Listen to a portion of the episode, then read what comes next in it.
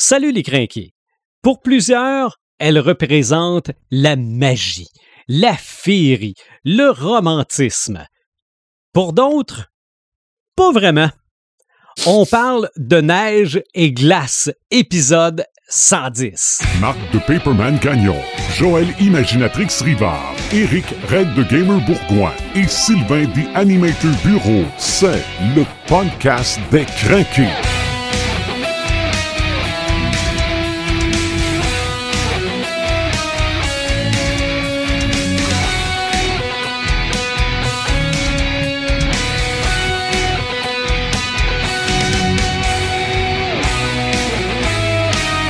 Bienvenue au 110e épisode de Paperman Salut.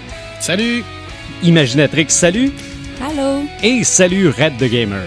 Salut l'animateur, ça va bien? Ça va bien, absolument, parce qu'on est rendu au 110e et mine de rien, on a 10% de notre deuxième centaine de podcasts de fait. C'est vrai.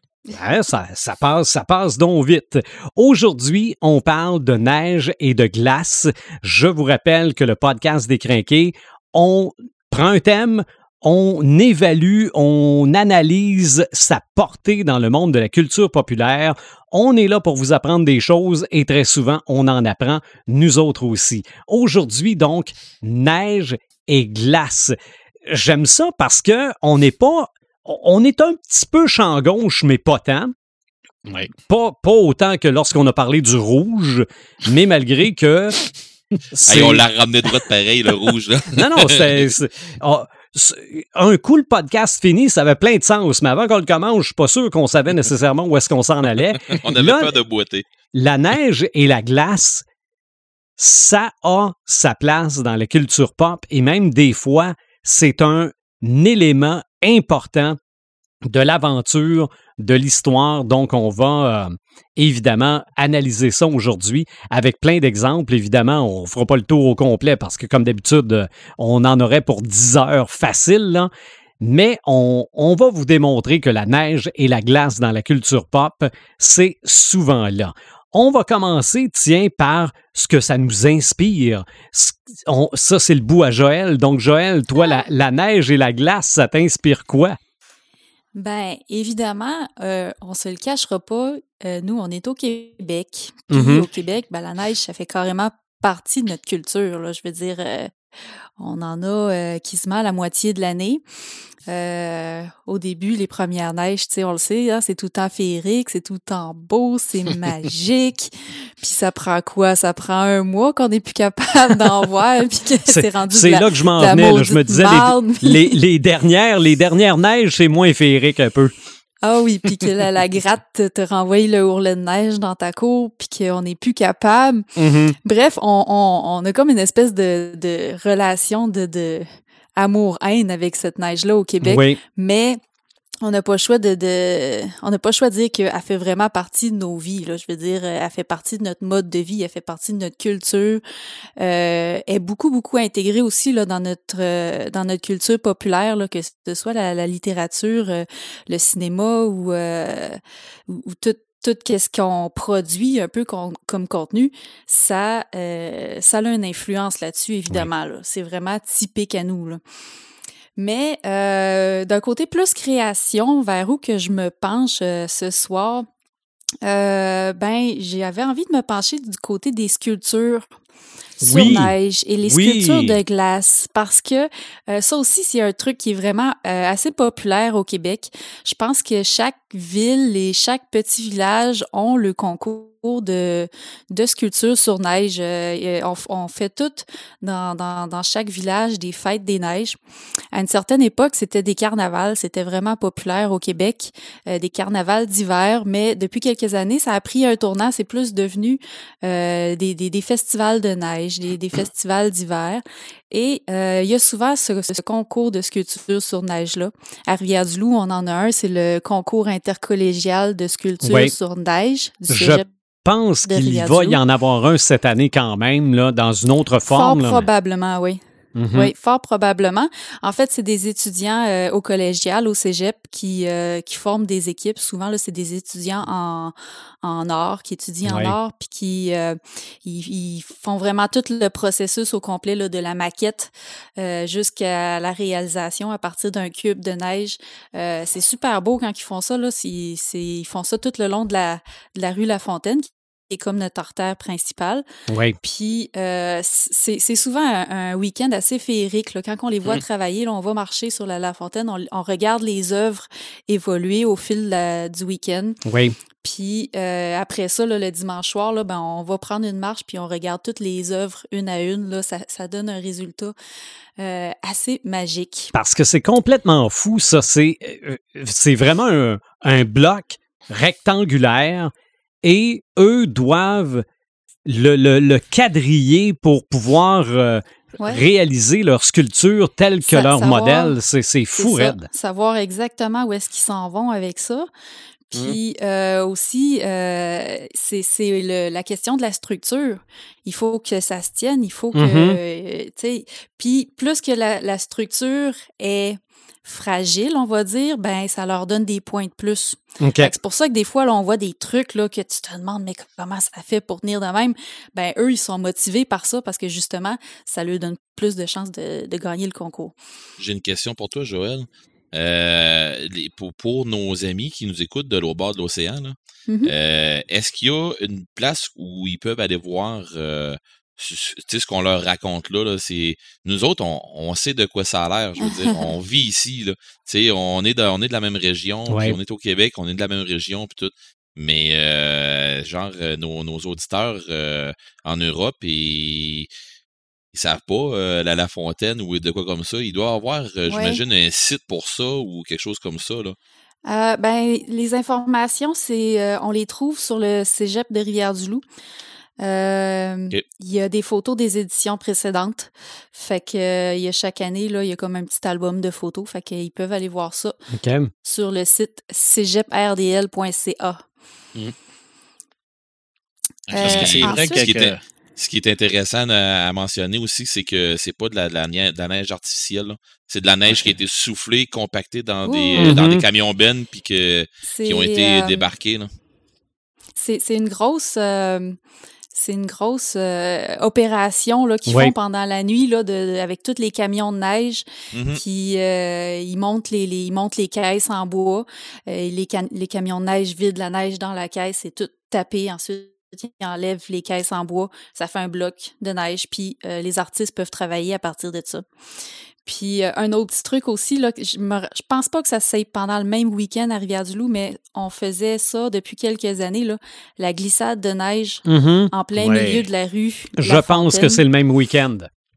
Ça se peut très bien, mais ça aussi, c'est un autre truc qui est magique. Là. Puis encore là, ils font venir euh, des camions de neige qui déversent euh, des tonnes et des tonnes de neige dans la rue qui est en pente. Et euh, ils tapent ça, ils font comme une espèce de dallo avec ça. Puis les jeunes, le lendemain, ils amènent leur, leur, traîneau, puis ils viennent glisser là-dedans. C'est ça, parce que... Oui? C'est la même fin de semaine, parce que toi, tu parlais au dernier podcast de ton 60 km pour le suicide chez les hommes. Moi, cette fin de semaine-là, j'ai la marche qui s'appelle la marche des survivants avec ceux qui qui subissent euh, par dommage collatéral le suicide et c'est la même fin de semaine que les sculptures de neige et que la glissade dans la rue aussi, ah, qui euh, aura peut-être pas lieu en 2021. Non? Ouais. Non, non, c'est ça. C'est hmm. tout euh, des trucs qui sont un peu plus incertains cette année, mais ça donne une bonne idée, pareil, du genre d'activité qu'on fait au Québec à chaque hiver. Euh, avec toute cette neige-là, là, parce que euh, des fois, on est tanné de la voir, mais des fois, on, prend les citrons puis on en fait de la limonade. Mm-hmm. absolument. Ben on n'a pas le ben choix de vivre avec. C'est ça, c'est ça. Fait que euh, je vous parlais des, des carnavals qu'on fêtait, des carnavals d'hiver qu'on fêtait au Québec, plusieurs années. Ça fait, ça fait quand même plusieurs années qu'il n'y en a plus dans ma région. Puis je me rappelle quand j'étais petite, on en avait. Mais par contre, il y en a un qui survit euh, depuis toujours et euh, il va survivre encore en, en 2021. Euh, c'est le Carnaval de Québec. Ben oui. Ouais, incontournable. Qui, qui, ça aussi, là, c'est un truc qui fait vraiment partie de, de notre culture. Euh, le premier grand carnaval d'hiver, que ça s'appelait dans le temps, a eu lieu en 1894. Et euh, c'est justement, c'était pour, parce qu'on s'identifiait à l'hiver, on s'identifiait à la neige, puis on voulait célébrer ça. Fait qu'ils euh, ils ont, ils ont lancé ce, ce festival-là dans la capitale nationale. Euh, évidemment, ça a été interrompu. Il y a eu des guerres mondiales, il y a Mhm. eu la crise économique de 1929. Euh, puis ça, ça a été un peu intermittent. Ça venait, puis ça repartait. Ça a commencé vraiment de la façon comme qu'on le connaît aujourd'hui euh, en 1955, qui ont fait la première édition du Carnaval d'hiver de Québec, comme que ça, ça s'appelle encore maintenant. Et ça a été aussi la première apparition de Bonhomme Carnaval, qui est la mascotte du Carnaval d'hiver de Québec. Qui est une Et- icône, une icône culturelle. Oui, une icône nationale culturelle au Québec. Et c'est un gros bonhomme de neige, en fait. Un Oui. gros bonhomme de neige avec deux jambes qui sait danser, qui sait lever la patte, qui porte la ceinture fléchée. Et euh, il fait 7 pieds de haut et euh, pèse 400 livres de neige compactée. OK, bon. Alors, fait que petit détail à ajouter là-dessus. Mais qu'est-ce que qu'est-ce qui est un incontournable dans le dans le carnaval de Québec à chaque année? Puis là, j'en reviens du côté des sculptures de glace. Euh, c'est évidemment l'hôtel de glace oui. À Québec, Mhm. qui est euh, ça aussi, c'est vraiment un incontournable et c'est une pièce d'art incroyable. Euh, c'est ça a lieu, c'était la 20e année en 2020 que ça a eu lieu. Euh, pour la, la, la, la 20e année, là, ils ont donné le paquet. Là. Euh, il, y avait, il y avait presque une quarantaine de chambres thématiques qu'on pouvait louer, euh, qu'on pouvait passer la nuit. Puis c'est des c'est, vraiment un, hôtel qui ressemble un igloo géant un peu, si on veut, mais à l'intérieur, tout est travaillé avec énormément de Mhm. précision et de beauté. C'est tout travaillé, la, la glace sculptée, ciselée, euh, de la neige sculptée également. Euh, on dit que ça prend environ 30 000 tonnes de neige pour faire cet hôtel-là et 500 tonnes de glace. pour- Parce que pour les gens qui ne- finir. Les gens qui ne connaissent pas ça, c'est pas juste un nom, l'hôtel de glace. Là. Non, non. C'est, vraiment en éphémère, glace. en fait.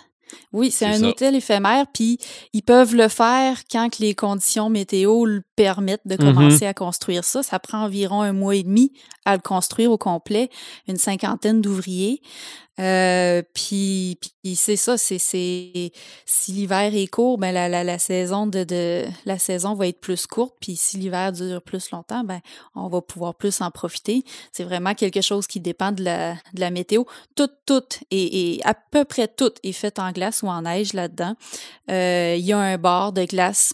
Euh, cette année, la thématique, c'était il y avait un gros bateau de vikings à l'arrière du bar. Les gens buvaient des, des shooters euh, en glace. Euh, il y a une chapelle de glace aussi qui accueille les gens pour des mariages. Euh, cette année, la thématique, c'était la Grèce antique. Il y avait comme des... Il y, a, il y a des banquettes, en fait, pour que les gens s'assoient. Les banquettes sont en glace, mais pour euh, que les gens restent au chaud, on met des fourrures dessus. Puis euh, dans les thématiques de chambre qu'on avait, par exemple, cette année, il y avait euh, la thématique Jurassic Park avec un avec un- une tête de T-Rex qui sortait du mur, puis le, le pied du lit, c'était un un devant de Jeep, un, un devant de avec la grille du Jeep. là.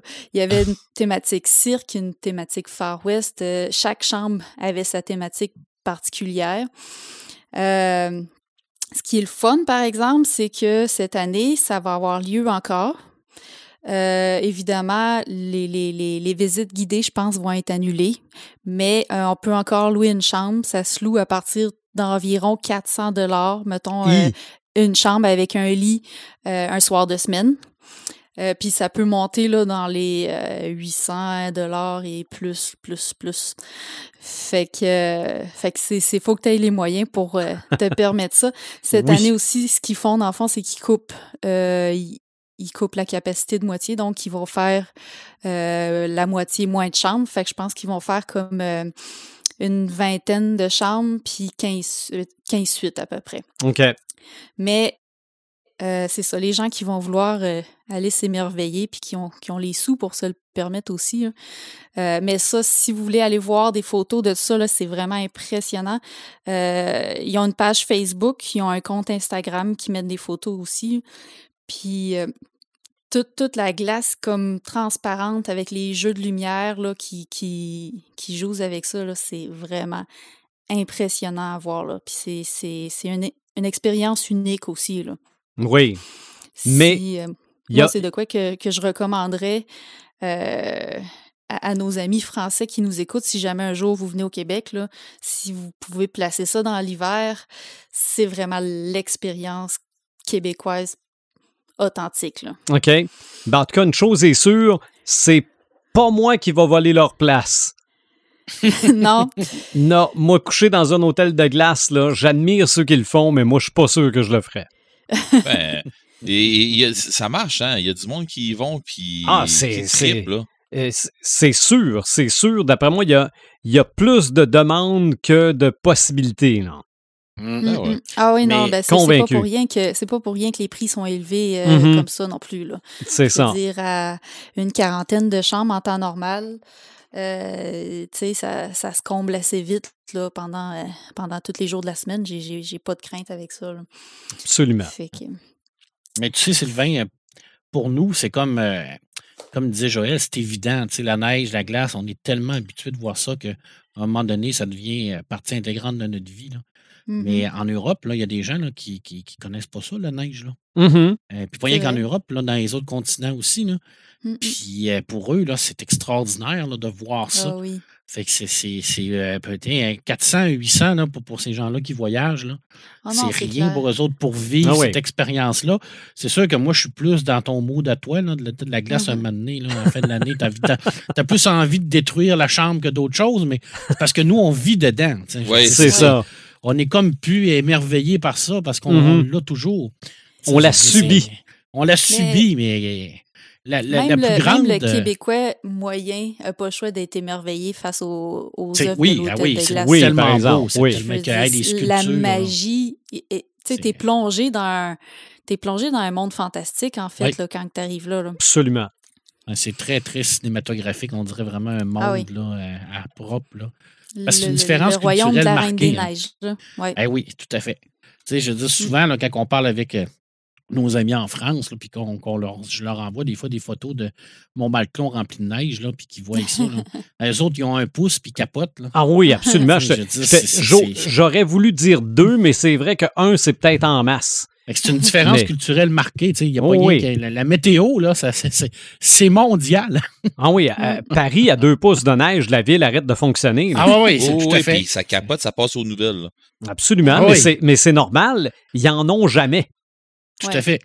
Puis nous autres, c'est du genre, euh, ça neige de l'autre bord, tu vois, tu vois rien, tu vois pas le, voisin d'en face, tu fais, bon, je rentre-tu travailler ou pas? Ah, oui, je vais blancher. Je vais blancher, puis au pire, je vais la shop. Est-ce que les routes sont fermées? Non. OK.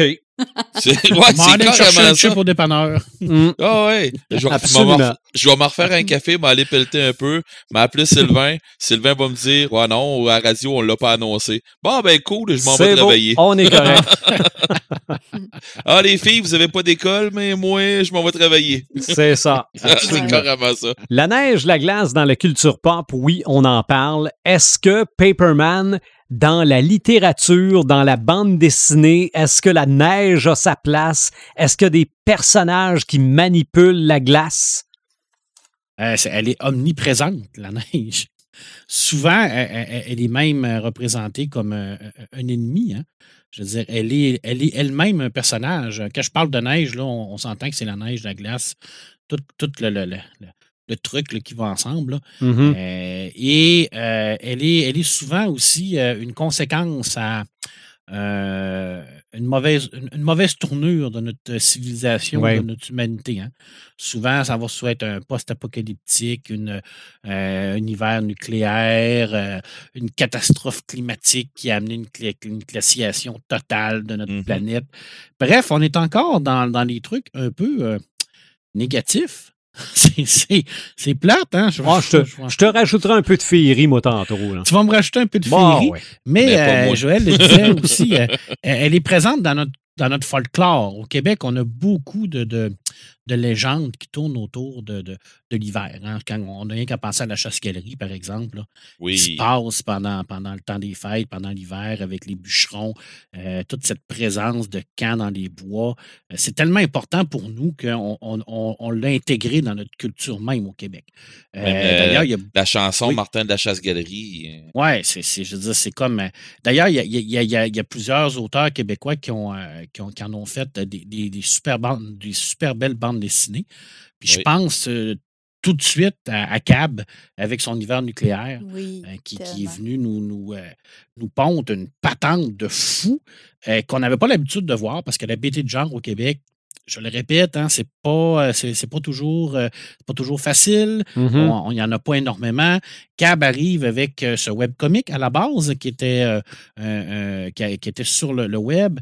on est dans un, on est à Montréal, on est très contemporain. On suit une, jeune fille qui s'appelle Flavie, qui est une jeune livreuse, sauf qu'elle livre dans un monde où ce que, il y a eu un accident nucléaire et c'est un hiver qui est qui, qui, qui, n'arrête pas. Alors, il neige tout le temps. Ça n'arrête jamais. Alors, c'est un hiver, ce qu'on appelle un hiver nucléaire. Et on va suivre ces personnages-là, ce personnage-là dans ce monde-là. Et d'ailleurs, l'incident va commencer d'ailleurs à avoir un petit côté fantastique dans la BD où ce qu'on va avoir des, des, pouvoirs étranges, des trucs qui vont se développer. Alors, c'est rare de la BD de SF au Québec comme ça, de ce niveau-là, tant au niveau scénaristique qu'au niveau graphiste, parce que euh, Gab, c'est une scénariste extraordinaire, mais c'est une dessinatrice. C'est incroyable. Un, style un peu cartoon. Euh, c'est vraiment bien fait. Puis là, on est à Montréal. On reconnaît les rues de Montréal. Euh, pour les gens là, qui, qui, restent là, on est vraiment dans, dans notre univers, mais avec, ma foi, quand même un, truc qui est de l'anticipation parce que ça pourrait arriver. On ne sait jamais, hein, un accident nucléaire à Montréal, ça peut arriver. Oui. Parce qu'il y a une centrale nucléaire. Alors, est-ce que ça, ferait ça? Ben, c'est un peu ce, jeu-là que, que Cab nous fait dans sa BD. Et il y a un petit côté humoristique aussi. Je disais que j'étais un peu sombre, mais je commence avec une BD qui a, quand même un petit côté humoristique. D'ailleurs, Cab, euh, elle-même, est, très, si vous la suivez un peu sur les médias sociaux, là, elle est très humoristique. C'est une, créatrice qui a beaucoup de, de, de répartie et d'esprit. je l'adore beaucoup mm-hmm. parce qu'elle a amené ça, elle a amené ce, côté-là. Euh, je ne peux pas passer à côté de Paul. Euh, Paul dans le Nord, je veux dire, mm-hmm. euh, ben, Michel Rabagliati, euh, qui est en nomination d'ailleurs encore cette année pour le Grand Prix d'Angoulême, avec son Paul à la maison, nous sort un, Paul dans le Grand Nord en, 60, en 76, il est tout jeune, 16 ans. On le sait que Paul, c'est un peu une autobiographie. Et là, ben, lui, il veut vraiment partir là-dedans. Il veut avoir une, moto, une motoneige. Tu pour lui, c'est super important, et tout ça. Puis on le voit dans, ce trip-là. Dans, et là, on voit tout, les, le, tout le Québec, le Nord et tout ça. C'est super bien fait. Honnête, là, c'est une très, très belle BD. Paul, ben, c'est sûr qu'on est plus dans la BD d'auteur, tandis que quand, je vous ai parlé de Gab, on, est dans on était dans la BD de genre. Mais la preuve que les deux peuvent coexister mm-hmm. euh, dans, un, dans un monde monde euh, comme au Québec, ben, c'est ça. C'est sûr que euh, Paul, étant édité par la Pastèque, euh, il, y a, une visibilité mondiale maintenant parce qu'il a déjà remporté un, Grand Prix Angoulême. Il est encore en nomination d'ailleurs. Je veux dire, ça lui a ouvert les portes du monde entier. Puis c'est vraiment une très, très belle PD. Ça, c'était dans le positif. OK, bon. ça, ça veut dire que le, reste est un peu plus dark. Ah, ça, ça n'est que du dark. Écoute, et, je, vais parler de plein de petits trucs, puis à la fin, je vais parler de, dernier, puis vous allez comprendre le, lien que je veux faire. On est dans des, euh, début des années 80. On est sur une période de 12 ans. Euh, il y a un type, euh, un auteur, un auteur français qui est Georges Jean Arnaud, qui nous sort une BD, ben pas une BD, ça a été adapté en BD, mais qui nous sort une, série de romans qui s'appelle La Compagnie des Glaces. Alors, La Compagnie des Glaces, on est dans une vision super post-apocalyptique. La Lune a explosé. Euh, il y a eu des poussières qui sont arrivées sur la planète, alors l'atmosphère terrestre est complètement absente. Il n'y a plus de soleil qui passe. Euh, bien entendu, on est dans une ère glaciale totale. Euh, c'est les, gens commencent à survivre. Ils ont fait des villes d'hommes avec des gens de bulles dessus. Et la seule façon de se promener entre ces villes-là, c'est avec les trains. Alors, les gens qui, contrôlent les trains sont un peu comme les, les, grands chefs de, ce, monde-là, dans le fond. Et encore là, on est dans le classique du post-apocalyptique, anticipation, les classes sociales, euh, essayer de survivre dans ce monde-là, les grandes compagnies, grandes corporations méchantes qui sont encore là. D'ailleurs, j'ai essayé de trouver une corporation gentille hein, aujourd'hui, puis je me suis forcé. Puis, euh, je suis pas capable. Je suis désolé. Puis, euh, un petit truc anodin, ben pas anodin, mais qui, va vous paraître anodin, mais je vais vous, montrer le lien. À l'intérieur de, cette série-là, il y a, un type de, personnes qui s'appellent les roux ou les hommes roux. Et c'est des gens qui sont capables de résister aux températures très, très euh, basses, à moins 40 et tout ça. ils peuvent vivre à l'extérieur de ces fameuses villes-là. Mm-hmm. Et je, vais vous faire le lien tout à l'heure, vous allez comprendre pourquoi je, je vous parle de ces hommes roux-là, mais c'est important, hein, c'est roux. Souvenez-vous du roux. Hein. Euh, OK. Euh, transpersonnage. Ben oui. Écoute, le transpersonnage se passe dans un si monde. Si t'en avais pas parlé, j'aurais dit, ben voyons donc, il y a quelque part, il y a quelque part pas fait la, la neige est l'ennemi. Ben la neige est l'ennemi, tout à fait, parce qu'elle euh, elle a anéanti l'humanité. Elle a forcé euh, l'humanité à, se réfugier dans ce train-là. Euh, et d'essayer de, survivre à l'intérieur de ce train-là. D'ailleurs, pour punir les gens à l'intérieur du train quand ils font un acte répréhensible, ben, on va, les, on va sortir le bras à l'extérieur qui va geler automatiquement. Après ça, ils cassent le bras. c'est vraiment une punition extrême là, parce que c'est démontré là, que l'extérieur du train, c'est mortel. L'environnement est, plus vivable du tout. Là. Enfer de, de, glace. C'est ça. il n'y a pas de ville non plus. Il n'y a plus rien qui, qui, qui, survit à l'extérieur. Il y a seulement que ce train-là qui se promène euh, avec ce mouvement perpétuel euh, et on n'a pas d'espoir. Ah, on en a un peu quand même à la fin euh, parce qu'on comprend qu'ils ne sont pas le seul train qu'il y a. mais je dirais à la base, c'est un, un truc qui est très sombre. Et ici, comme je le disais, la neige fait partie intégrante de l'histoire, mais elle est l'ennemi. Euh, bon, l'homme aussi est son propre ennemi, mais ça, ça, c'était un peu aussi le, but de, l'histoire de, Rochette euh, et surtout de, euh, je vais le dire, de Jacques Loeb qui l'a créé, c'était de démontrer comment l'homme va, va s'organiser dans une catastrophe comme ça. Puis bon, si on se fie aux auteurs de science-fiction et aux autrices de science-fiction, ben ça, ça, ça marche pas toujours très bien, hein, mm-hmm. parce que c'est toujours le bordel. Alors, dans, le transpersonnage, c'est le bordel. Et euh, d'ailleurs, la neige est toujours très présente dans l'œuvre de Jean-Marc Rochette. Et c'est un peu comprenable parce que c'est un alpiniste. Alors, c'est quelqu'un qui a, fait de la haute montagne, il en fait encore. Il vit d'ailleurs en haute montagne. Alors, pour lui, le contact avec la nature est très important. Alors, très important. Alors, euh, on le voit dans toute son œuvre, la montagne, la neige, la glace, il est toujours là. Et souvent, euh, euh, elle, est un, personnage et elle est positive ou elle est négative, mais elle est, toujours épeurante. Mm-hmm. C'est-à-dire, euh, elle représente toujours comme une épée de Damoclès sur ta tête qui fait en sorte qu'elle peut être magnifique, elle peut être extraordinaire, comme elle peut t'envahir, elle peut te tuer, elle peut t'étouffer. Puis d'ailleurs, ben, quand on, voit les, les films d'alpinistes et tout ça, ben, on, le ressent, ça. Je veux dire, je veux la montagne, l'Everest, tout ça, c'est beau, c'est le sommet du monde, mais la montagne peut te tuer en claquant des doigts avec une avalanche ou avec une faille qui tombe. On voit ça avec Sylvester Stallone. Euh, dans ben, oui, hein? ben oui, la falaise de la mort. oui. C'est incroyable. on en parlera avec Sylvain tantôt. ouais. Je l'avais pas mis dans ma liste, mais on en reparlera. Tu l'avais ben. pas mis dans ta liste? Euh... Ben, je me rappelais pas qu'il y avait de la neige dans, dans la falaise de la mort. Ouais, puis d'ailleurs, il se promène en t-shirt tout le long. C'est vrai. Ça a l'air à le déranger. C'est vrai. Euh, Bref, bon, je vais faire le lien avec, les, avec le fait que ce, personnage-là est pratiquement insensible au froid et à la neige. Parce qu'il y a quand même des personnages dans la culture populaire qui ont le pouvoir de, de contrôler la neige. Mhm. Euh, la glace aussi, qui ont le pouvoir de contrôler le froid. Je pense que le, le- le- le plus populaire qu'on connaît tous, euh, c'est Bobby Drake. Hein, je veux dire, Iceman euh, Ouais. dans- chez Marvel. Euh, en français, on, attention, il faut l'appeler Iceberg. Ah bon, Ah ouais. Mais en C'est- version originale, c'est l'ami de Serval. c'est l'ami de Serval. Alors, Serval et Oh. Iceberg partent ensemble S'il vous avec, plaît. Col- avec Colossus. Ah. Mais Iceman euh, a, des, a des pouvoirs extraordinaires parce que c'est un, un- un mutant qui est quand même assez, euh, assez haut au niveau de l'échelle des mutants. Euh, il fait la, te- la- ce qu'on appelle la thermokinésie, l'hydrokinésie, la cryokinésie. Il est capable de contrôler euh, tout. tout, tout- en fait, il est, capable de réfrigérer son environnement. Mhm. Donc, en leur, en le réfrigérant, ben, il peut donner des. des, il peut faire n'importe quoi, des cristaux, des blocs de glace.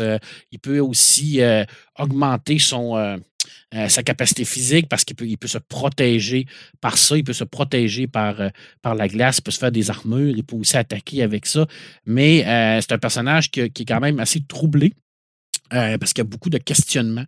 Hein, C'est un, c'est un personnage qui, qui, qui a été construit avec un petit côté euh, manque de confiance en lui. Alors, tout le long de, de- de sa carrière dans les X-Men, ben, il va être considéré comme un, un des, des- des mutants extrêmement forts, mais qui, qui ont- qui- il n'est pas capable de, maîtriser son potentiel à son maximum. Alors, euh, ça, c'est intéressant parce que c'est ce qu'on on- on rajoute chez Marvel. Des fois, ben, on a des personnages qui sont très, très euh, bons ou mal, qui n'ont pas beaucoup de nuances. Euh, mais Iceman est un personnage qui est très nuancé. Alors, c'est un, un super beau personnage à, à- voir, qui, qui a apparu dans les films d'ailleurs de, X-Men, on, l'a vu. C'est un, quand je disais que c'est un, niveau très évolué, c'est un, niveau, ce qu'on appelle un mutant oméga. Alors, dans les oméga, là, c'est dans les plus. euh, dans les plus hauts, là, je veux dire. Ouais. Euh, Fait s'il y avait la- cette capacité-là de pouvoir contrôler totalement son potentiel, euh, ça ferait de lui un des, des mutants les plus forts de, de, de l'univers de Marvel. Mais parce qu'il n'y a pas ce potentiel-là, ben, il se fait des fois dépasser par, par des, euh, des gens qui, qui, a- qui ont moins de pouvoir, mais qui, qui croient en lui. Hein, Il y, a- il y a toujours des messages dans Marvel quand même. hein. Croire en soi, croire en ses pouvoirs, croire en nous. Hein, c'est important. Mais les X-Men, c'est un peu ça aussi. hein, c'est l'acceptation de soi. Oui, Alors, ben dans Marvel, euh, il y a toujours le, le- le- la faille dans la personnalité du personnage. Oui, effectivement, c'est ça. Alors, euh, malgré, là, on- ils, ont, ils ont beaucoup développé ça. Eh, écoute, je peux pas, peux pas te parler de personnages qui contrôlent la glace sans te parler de, de Victor Fry, Mhm. hein, de, de- que- communément appelé Mr. Freeze, euh, Mr. Zero, Docteur Zero, euh, et, euh, un, personnage incroyable parce que c'est un personnage qui est pas. qui, est- qui est ambivalent, hein, je veux dire. C'est un personnage qui est méchant, mais c'est un personnage aussi qui est, qui est, qui, qui est, qui est bon parce que des fois, il y a, il y a de Batman, il y a, il y a de Bruce Wayne, mais en même temps, euh, toute son histoire avec sa femme, Nora Freeze, qui, qui C'est qui ça. En, malade, en fait, il y a ses raisons. Oui, ses raisons, puis ses raisons en plus sont valables. Fait qu'à un moment donné, en tant que lecteur, tu lis ça, puis tu te dis, oui, euh, oui, bon, il, glace des gens, puis qu'il, pour le moment qu'il tue, là, on s'entend que se faire glacer avec un rayon euh, cryogénique, excusez-moi, ça doit pas être évident. là. je veux dire, je suis pas sûr que tu t'en sors euh, très bien quand tu reviens. C'est si, ça, mais euh, on ferait quoi à sa place? et voilà, mais c'est ça la grande question, c'est ça le grand dilemme. Je veux dire, si ta, ta conjointe ou ton conjoint ou, ta, ou ton, ton enfant tombe malade, puis que tu as le pouvoir, tu as l'intelligence pour pouvoir essayer de la sauver, même si ça te fait pencher d'un côté un peu plus noir, est-ce que tu le ferais, est-ce que tu le ferais pas? C'est là toute l'intelligence de ce personnage-là qui a été créé par Bob Kane. Euh, c'est vraiment. euh, c'est vraiment extraordinaire. Je veux dire, c'est un beau personnage et il y a quand même eu des confrontations avec euh, Batman assez, euh, Mhm. assez incroyables. On se rappelle dans la, dans la série animée là, en 92, là, Oui, le fameux euh, épisode là, de c'est un double épisode avec Mr. Freeze qui, qui ont vraiment comme redonné un peu la- ses lettres de noblesse à ce personnage-là. Euh, épisode qui avait gagné un paquet de prix d'ailleurs. Cette série-là, c'est c'est probablement la série la, la, la plus belle série de, super-héros qui a jamais été faite d'ailleurs. Mais quel beau personnage, honnêtement. Euh, c'est un, personnage qui, amène à beaucoup à réfléchir. Puis moi, ben, c'est vraiment dans, mes, mes, ennemis favoris de, Batman. Mais en même temps, est-ce que c'est un ennemi Officiellement, oui, mais en même temps, ça peut être un allié aussi. Oui. Euh, c'est, il n'est pas, il pas comme, euh, comme le Joker où ce que tu ne te poses pas de questions ou comme euh, Double Face où ce que tu sais C'est ça. mais il est un peu comme Catwoman, tu le sais pas. Tout à fait. Dans le fond, il, travaille pour lui-même. Un peu opportuniste, là. Mm-hmm. ouais, absolument. il travaille pour lui-même. Je pense qu'il travaille, il travaille pour sauver sa, sa conjointe, sa femme, qui, qui, va essayer de par tous les, les, les, tous les moyens possibles de, de, de la sauver. Euh, écoute, euh, il y en a un autre chez DC, euh, Captain Cold. OK. Ah, bon, on le voit dans, la série Flash. On le voit dans la série Flash, dans la légende of Tomorrow. C'est plus mm-hmm. un, monsieur qui, qui possède des, équipements techniques pour pouvoir retirer de la glace. Je, voulais, en, parler, un peu comme. j'ai perdu le nom, comment elle s'appelle? Emma Frost. Oui. Exemple, je veux dire, qui, est capable de se transformer en genre de, de, cristal, mais diamant, mais c'est pas vraiment de la glace et tout ça. Mais je voulais vraiment me concentrer sur euh, les personnages vraiment qui contrôlent ça. Euh, bon, la, Reine des Neiges. Je vais, je vais, je vais, je je vais laisser euh, la Reine des Neiges dans, la, partie euh, cinéma et télé parce qu'on la voit plus au, grand écran. Mais ben, moi, je pourrais t'en parler de La Reine des Neiges autrement, par exemple. Oui, ben, c'est pour ça que je vais te le laisser. Parce que ah, d'accord. Euh, tu, pourras euh, t'amuser avec elle, mais qui est extrêmement puissante, là, je veux dire, dans, le contrôle de. Ah, oui. Mm-hmm.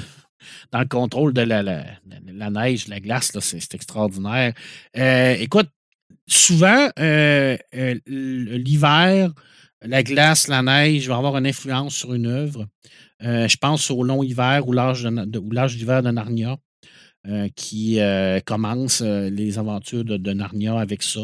Un hiver qui a duré pratiquement 900 ou 1000 ans à peu près, où ce que tout est glacier avec une reine, avec la sorcière blanche. Et les personnages vont, vont, vont vivre à l'intérieur de cet hiver-là, les, premières aventures. je ne peux pas passer non plus sous silence les, le, col de Caradas. En fait, euh, le col de Caradras, c'est euh, ce qu'on appelle la porte de Cône Rouge.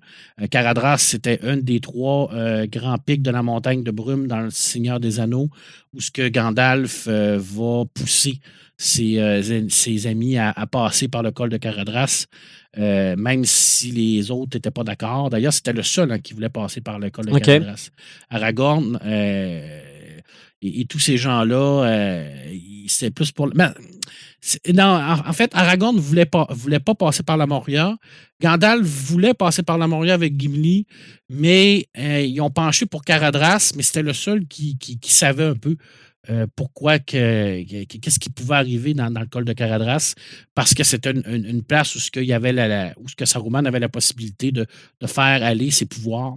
Et les pouvoirs des, magiciens dans, Tolkien, mais on ne les voit pas souvent, mais le contrôle des éléments, le contrôle de la neige, le contrôle de tout ça, ben, ils vont se faire prendre par une immense tempête de neige et ils vont être obligés de rebrousser chemin euh, pour passer par ces fameuses portes de la Moria-là. Euh, et euh, cette, scène-là, d'ailleurs, est assez fabuleuse dans le roman parce qu'il euh, y a vraiment un, genre d'enquelade entre Aragorn puis, puis Gandalf mm-hmm. sur ce, moment-là, qu'on ne voit pas dans le film, mais qu'on voit dans, dans, le roman. Alors, mais ça, fait partie de ça parce que c'est un, c'est un, un ennemi en tant que tel, mais c'est un ennemi qui est mis là pour les empêcher. En fait, Saruman voulait vraiment les, les, faire contourner ça pour les faire rentrer dans la Moria pour pouvoir, parce qu'il savait qu'il y avait quelque chose qui, qui était très, euh, très dangereux dans la Moria. Et on se rappelle tous qu'est-ce qu'il disait. Qu'est-ce qu'il y avait dans la Moria? Il y avait un balrog.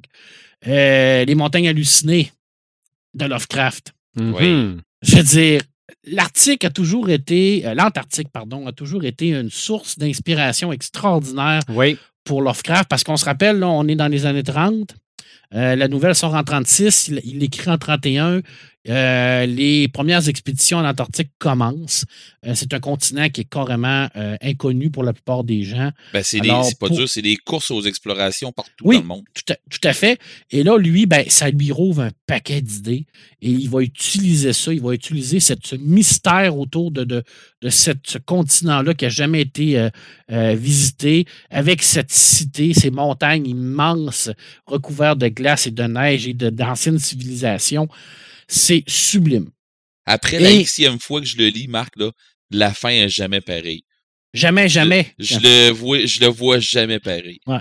Puis, je veux dire, le, le, le, le, fait que ça soit dans un milieu tellement hostile à, l'espèce humaine, où ce qu'on voit ces, grandes, euh, ces grands monuments-là qui ont été construits par une autre race. Euh, et là, on se pose des questions, savoir qui c'est qui, tout ça. Puis, tous des, des, trucs qui sont complètement euh, cyclopéens, qui n'ont aucun euh, commune mesure au niveau de notre physique à, nous, dans, dans, des endroits complètement inaccessibles. la glace, le froid, tout ça. Alors, c'est vraiment une, une c'est une histoire, une, nouvelle, une très, très longue nouvelle qui se passe pratiquement tout, tout dans, dans, la glace, dans la neige, mm-hmm. dans le froid. Là. Je veux dire, c'est, oh, all the way, c'est 100 là, je veux dire. C'est, ils sortent de là, puis on est encore dans, dans, dans, l'hiver. et c'était vraiment. Ça, serait mongol. Ah oui, oui. Puis les adaptations que Coup a faites, a fait, et euh, François Baranger aussi, qui, qui, qui, a illustré la nouvelle, c'est magnifique. Mais je pense qu'il y a tellement de, de, Il y a tellement un champ ouvert aux dessinateurs dans cette nouvelle-là pour, pour pouvoir euh, s'amuser. Ils peuvent faire pratiquement ce qu'ils veulent parce que c'est tellement immense, tellement grand comme terrain de jeu que, que, Lovecraft leur a donné qu'il il, pouvait faire ce qu'il voulait. Euh, je termine, il m'en reste deux. Euh, écoute, une petite série euh, en France, parce qu'il y a eu un hiver hein, historiquement, là, en 1709 en France, un, un hiver très, très, euh, très meurtrier. ils, ont, appelé ça le grand hiver. Euh, il y a une, petite, euh, petite série de deux tombes qui sont, sortis, qui sont sortis, qui est sortie, pardon, en 2015. c'est ce qu'on appelle Hiver 1709. Alors, ça, ça, se passe à l'intérieur de ce moment-là, mais on va suivre des personnages qui vont vivre dans l'hiver, mais il va y avoir aussi une histoire un peu thriller à l'intérieur de ça dans ces époques-là, dans l'époque de, de, Louis XIV. Alors, c'est vraiment c'est magnifique au niveau du dessin parce que tu, euh, tu lis ça, puis t'as froid. C'est tellement immersif et, c'est historique aussi parce que cet hiver-là, ils l'ont vécu. Euh, on a l'impression de geler, on a l'impression d'être frigorifié avec eux tellement le dessinateur a, été, a été bon. Puis c'est paradoxal parce que sa série d'après, à Philippe Xavier. Euh, ça s'appelle Tango. Et là, ça se passe dans les pays chauds. OK.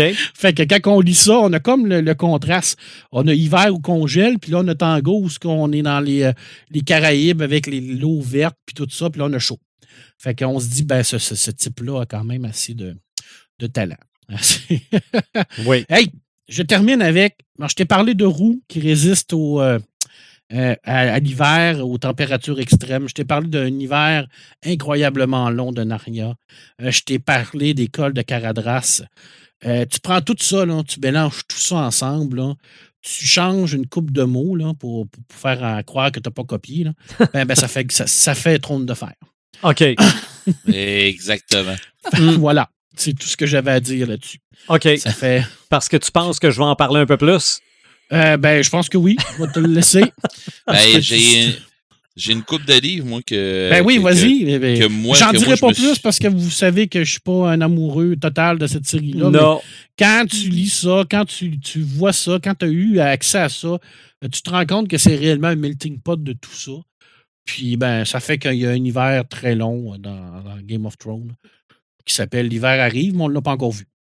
Fait que vas-y, Red, je te laisse la parole. Ben, euh, dans les livres, euh, dans les livres que, que, que j'ai lu beaucoup, moi, euh, de mon côté, on a, on a plugué Lovecraft, on a plugué euh, Tolkien. Pas, Tolkien. Ben, il en reste un à plugger. Euh, ouais. mon, mon, ami Maxime Chatham, euh, Monsieur Chatham, qui a écrit, je, je, me souviens pas dans lequel, je pense que c'est dans la trilogie de l'homme, ben, le cycle de l'homme et la vérité. Je me souviens pas dans lequel des trois livres qui a écrit ça, mais il y avait une gang à un moment donné qui sont ramassés dans des montagnes, dans la neige, tout ça. pour aller faire des recherches dans un, un genre de, de centre scientifique perdu. Là. Et je me souviens pas si dans lequel. Par contre, je me souviens très bien d'une affaire dans l'autre monde les, les gens se retrouvent, euh, les, les, nos héros se retrouvent dans euh, le tome 4 qui est Entropia, se, se retrouvent au Canada. Et ils se ramassent dans une genre de, de tempête anthropique, mais qui fait. Euh, l'esprit de l'hiver est là, même si c'est pas comme ça qu'on le ressent, même si c'est pas comme ça qu'on le voit. Euh, en tout cas, moi, j'ai trouvé ça magique, le petit bout où qu'on on se ramasse au Québec, là, au Château Frontenac, en, en, entre autres. J'en ai déjà parlé dans d'autres euh, podcasts. Puis, il euh, faut souligner que son dernier roman, qui s'appelle L'illusion, se passe dans un centre de ski. Oh! E, est-ce que c'est vraiment seulement euh, un centre de ski pendant l'été? On en parle un peu, mais ça nous laisse sous-entendre des trucs. Je pas, je ne l'ai pas encore lu, je ne suis pas encore rendu là. Euh, comme euh, comme vous autres, mes, mes, amis du podcast, vous savez, vous, euh, je suis en train de lire Alice et on n'est pas dans l'hiver dans l'hiver du tout là. mais mais euh, c'est ça dans le fond. Euh, j'ai hâte de, de tomber dans dans le roman L'illusion qui va se faire prochainement. Au pire, ça va être pendant les, les, vacances des fêtes. mais c'est clair que je vais tomber là-dedans. Là. J'ai vraiment hâte. Sauf que il y a un livre sur l'hiver que j'ai, euh, je me suis tapé en livre audio. Euh, et la lectrice, celle qui est l'héroïne là-dedans, euh, j'ai adoré sa façon de lire. Puis même quand je lis présentement Alice, moi j'ai la version roman, si on veut. Je n'ai pas la version audio, j'ai la version papier. Quand je le lis, je, m'imagine sa voix à elle qui lit. Je me souviens pas du nom de la fille, d'actrice, mais bon, c'est juste magique. Là. mais La Reine des Neiges, des, contes, des contes interdits, de, dans le fond, c'est un roman québécois, mais ça se passe, ça se passe au Québec. Pas à Québec, mais ça se passe dans le nord québécois. Puis il arrive des trucs. Je vous invite à le lire. Là, ça fait passer La Reine des Neiges de Disney pour un film de Disney. Hein, euh, il y a eu des polémiques là, hein, mm-hmm. sur euh, la Reine des Neiges, comme de quoi que c'était euh, plus éveillé, que ça traitait des sujets que d'habitude Disney ne faisait pas. Puis, il y a eu du monde qui se sont indignés parce qu'on est dans une période de gens qui s'indignent pour, pour tout et rien. Là. Puis finalement, là, en passant, ça c'est mon opinion à moi. mais c'est ça, dans le fond, dans la Reine des Neiges, dans les contes interdits,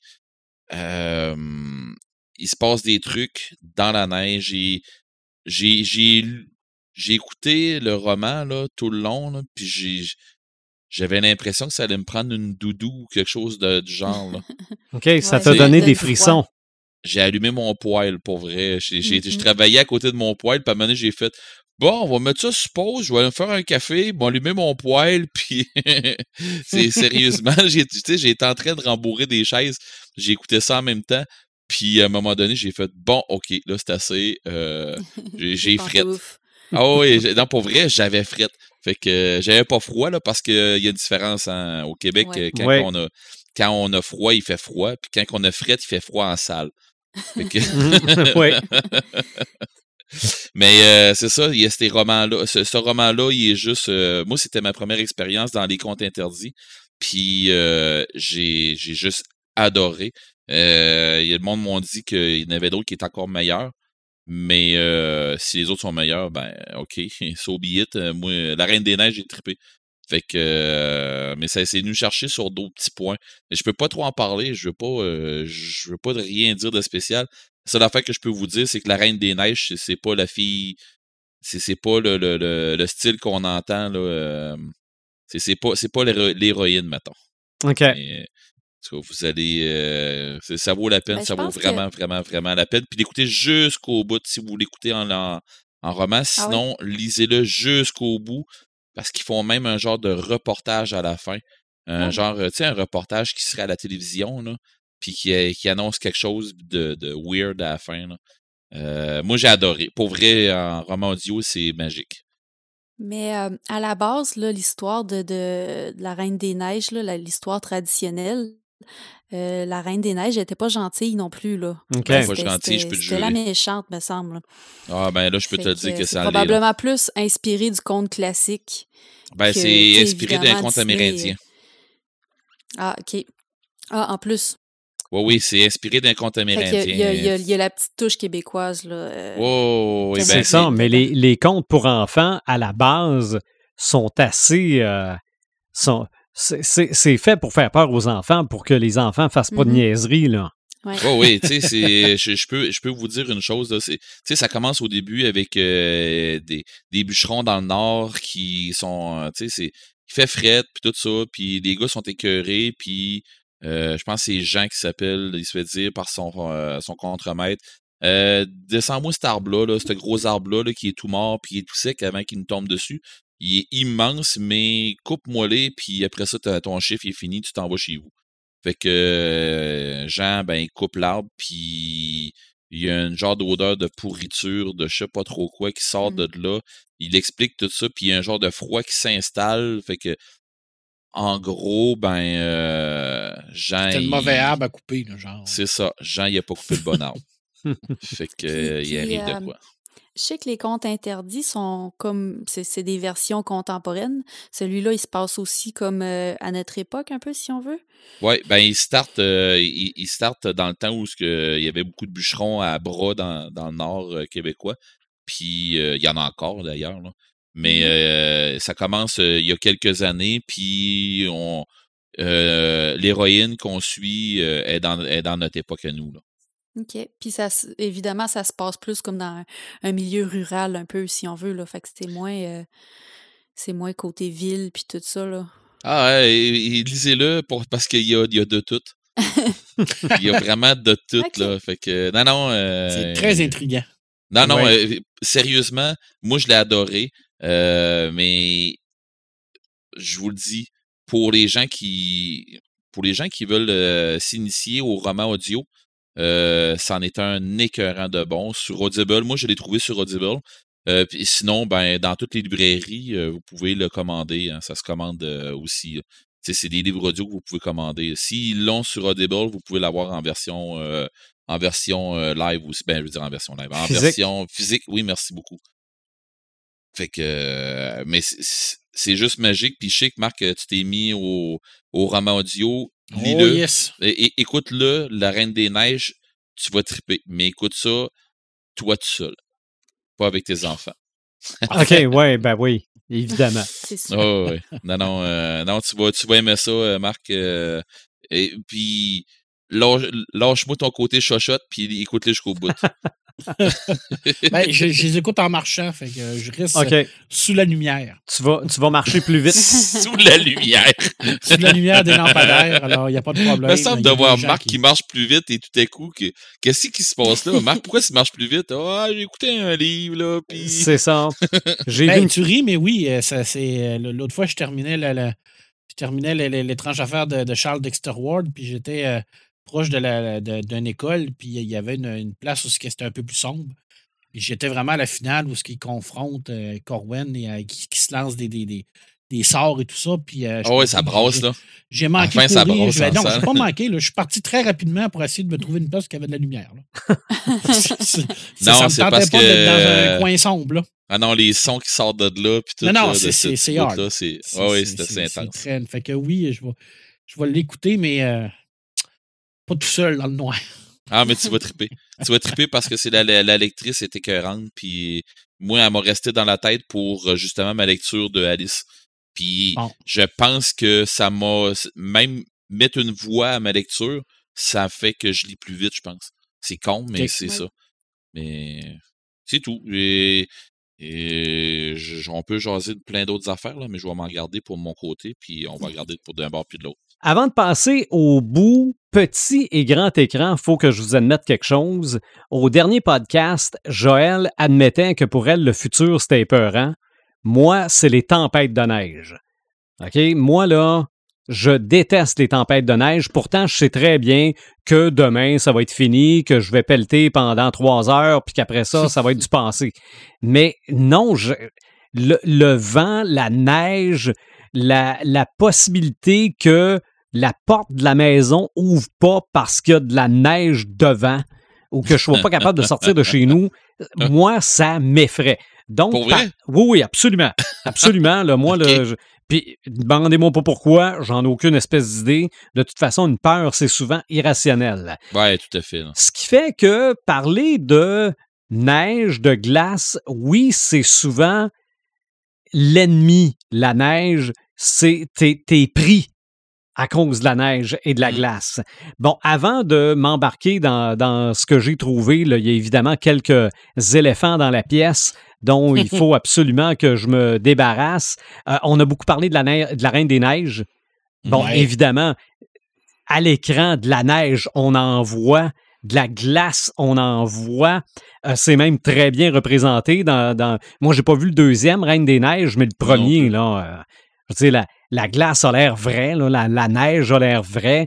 Euh, bon, Olaf a peut-être pas l'air vrai, mais c'est un. C'est un beau petit bonhomme de neige. Puis, euh, lui donner des câlins. ben oui, puis euh, la, la chanson, là, j'aimerais avoir un bonhomme de neige ou faire Ah. un bonhomme de neige. Bon, j'ai toujours les yeux pleins d'eau, mais ce film-là a évidemment marqué.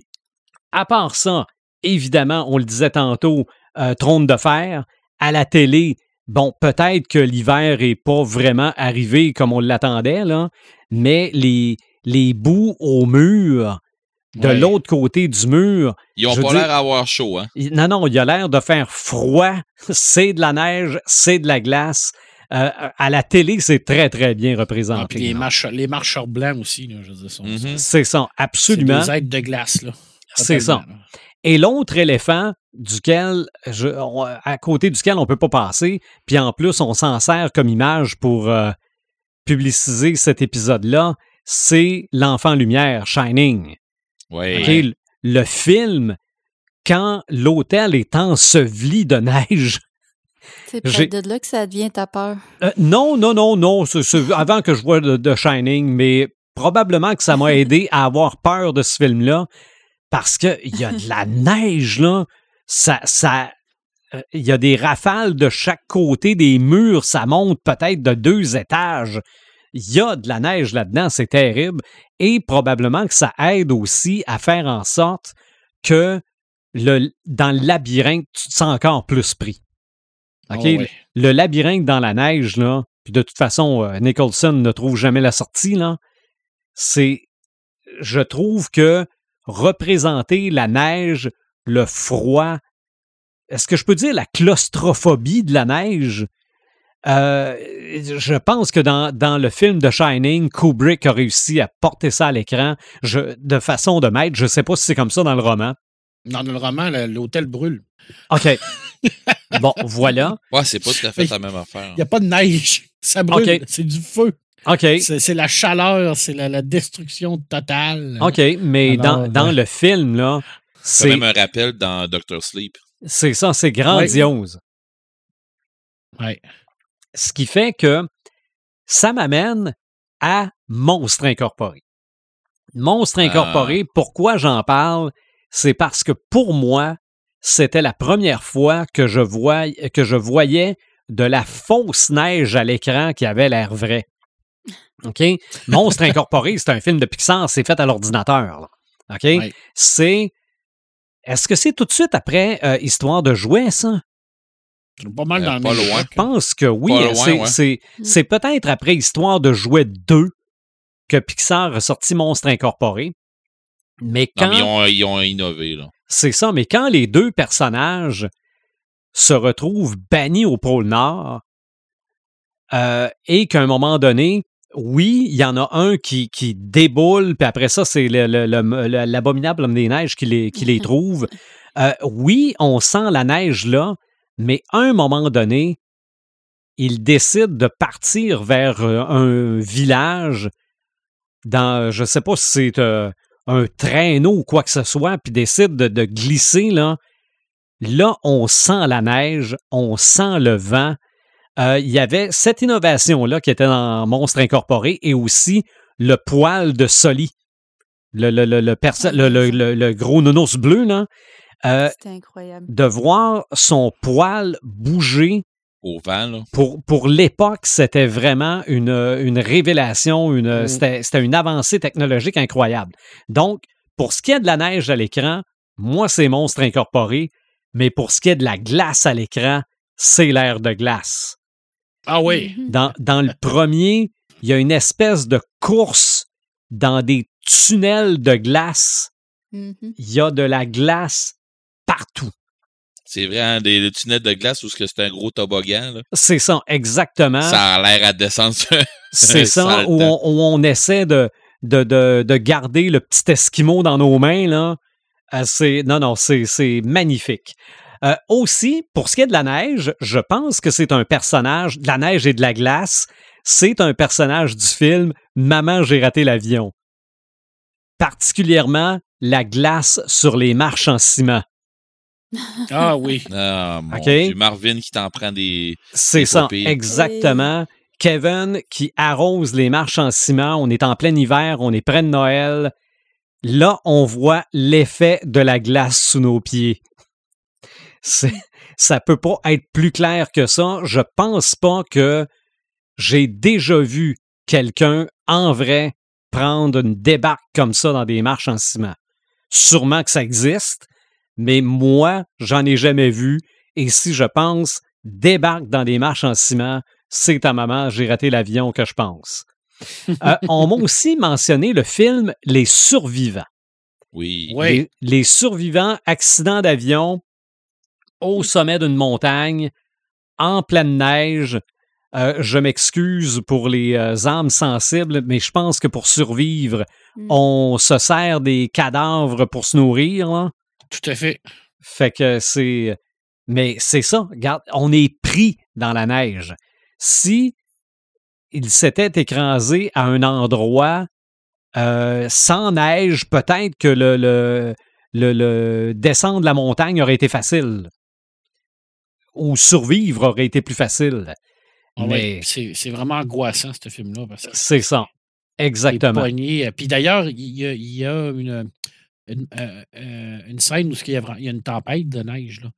Comme- Mhm. Un peu comme tu dis, là, puis tout- toutes les, les issues de la, la- de la carcasse d'avion se ferment, se bouchent, puis ils sont pognés en dedans, puis c'est épouvantable. c'est- ça. tu je sens là, la- la- l'étouffement de ces personnages-là. Là. Euh, C'est- vraiment épou- épouvantable comme film. C'est ça. C'est euh, tiré d'une histoire euh, vraie. hein, Oui. Absolument. Donc, comme je le disais au début du podcast, la neige, ça peut être féerique, mais dans ces cas-là, ça ne l'est pas vraiment. Euh, Marc, évidemment, t'a parlé de Mr. Freeze. OK? Ouais. Euh, pas le choix de parler du film Batman et Robin. OK? Ben, t'avais le choix, mais. Oui, j'avais le choix. Ben, ben, en fait, moi, personnellement, j'ai pas le choix. OK? Et je Non, vous parce- explique. Je- J'ai cette- ce fi- j'avais ce film-là, puis probablement que c'était quelque part dans un garde-robe, en cassette VHS. Hmm. Donc, Fiston, parce que moi, bon, tant qu'à m'acheter un film de Batman et d'acheter le deuxième, j'avais, je les avais tous achetés. Là, c'est, Ouais. euh, je, suis- je suis comme ça, moi, ça me prend. Quand je commence, ça me prend la collection complète. Donc, j'avais Batman et Robin et Fiston aimait ce film-là. OK? Donc, Fiston mettait ce film-là. Fiston sortait la cassette, mettait ça dans une espèce de voiture rouge qui recule les cassettes et remettait la cassette. Et même si Fiston avait mis le film dans le salon et s'en allait dans sa chambre, je me disais, il ne, il ne le regarde plus. J'arrêtais la cassette. Il, en- il n'entendait plus la cassette. Donc, je me suis farci Batman et Robin jusqu'à en avoir des boutons. OK? Et j'ai même mes premiers achats sur, euh, voyons, pas, pas, euh, pas Amazon, là, le, le- le- le site d'enchères, là. Euh, eBay, euh, eBay. eBay, exactement. Mes premiers ça. achats sur eBay sont des figurines de Batman de ce film-là. Donc, j'ai chez moi un Arnold Schwarzenegger, Mr. Freeze, en figurine, parce que Fiston voulait ça. Donc, mais même, on- on- ce film-là a beaucoup de défauts, là, on s'entend. Ouais, Mais- mais il y avait un potentiel. là. Mais quand Mr. là. Freeze glace les gens, ils sont glacés, là. Ah oui, oui, oui. OK? c'est oui. pas, c'est pas le Mr. Freeze de la série télé, là. Non, non, Parce qu'il y a eu un Mr. Freeze dans la série télé. Oui. Mais il y a eu aussi le Mr. Freeze, je pense que c'était dans Arrow, qui ont repris Frost. non? Dans, dans euh, non, dans pas euh, Arrow, Gotham. C'est dans Gotham? Dans Gotham, Dans, il y avait Mr. dans Freeze. Gotham, il y a eu un Mr. Freeze, oui. C'est vrai, il était très bon. Ok. Ouais, il me semble que c'était lui. Et un peu, c'est c'est- c'est quel qui prennent dans Edge of Tomorrow? C'est Captain. Cold. C'est- Ouais, c'est Captain Cold. Ah, Captain Cold, ok. c'est ça, mais Ouais. il y a eu un Mr. Freeze dans Gotham, Ok. qui était très bon aussi. Oui. Et au même moment où il y a eu le film Batman et Robin, qui, euh, bon, avait des critiques un peu mitigées, il y a eu aussi le, film en dessin animé Batman Sub-Zero. Et Oui. ça, ça vient de la série télé que tu parlais tantôt, Marc. Et ce film-là avait et aussi beaucoup de potentiel. Quand le film commence, là, t'as l'impression que enfin t'as un film de Batman avec, avec Monsieur Freeze que tu mérites. Là.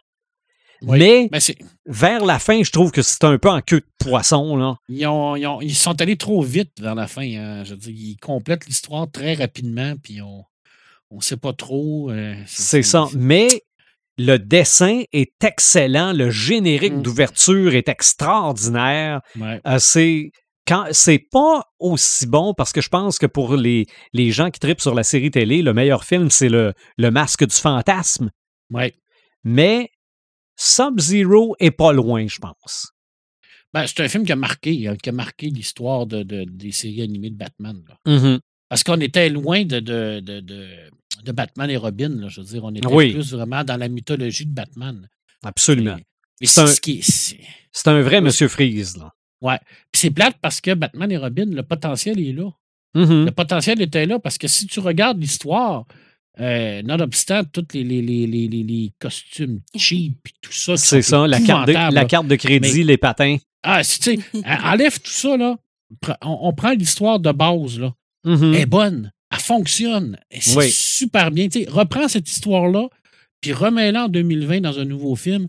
Ça fait un, un- un vache, un, un très beau film. C'est ça. Ça peut mais faire un très beau film. Mais là, je pense qu'on était dans une époque où c'était un peu plus quiche, un peu plus tout. c'est- ça. Puis juste pour vous donner une idée, peu. juste pour vous donner une idée, à la fin de Batman et Robin, j'étais écœuré du fluo. Oh! Hey, oh. Faut, faut le faire, hein? Ouais. Faut le faire. Parce que non, non, hey, dans Batman et Robin, il y en a, il y en a, il y en Ah, a. Ça, ça, épouvantable. ça n'a pas de bon sens.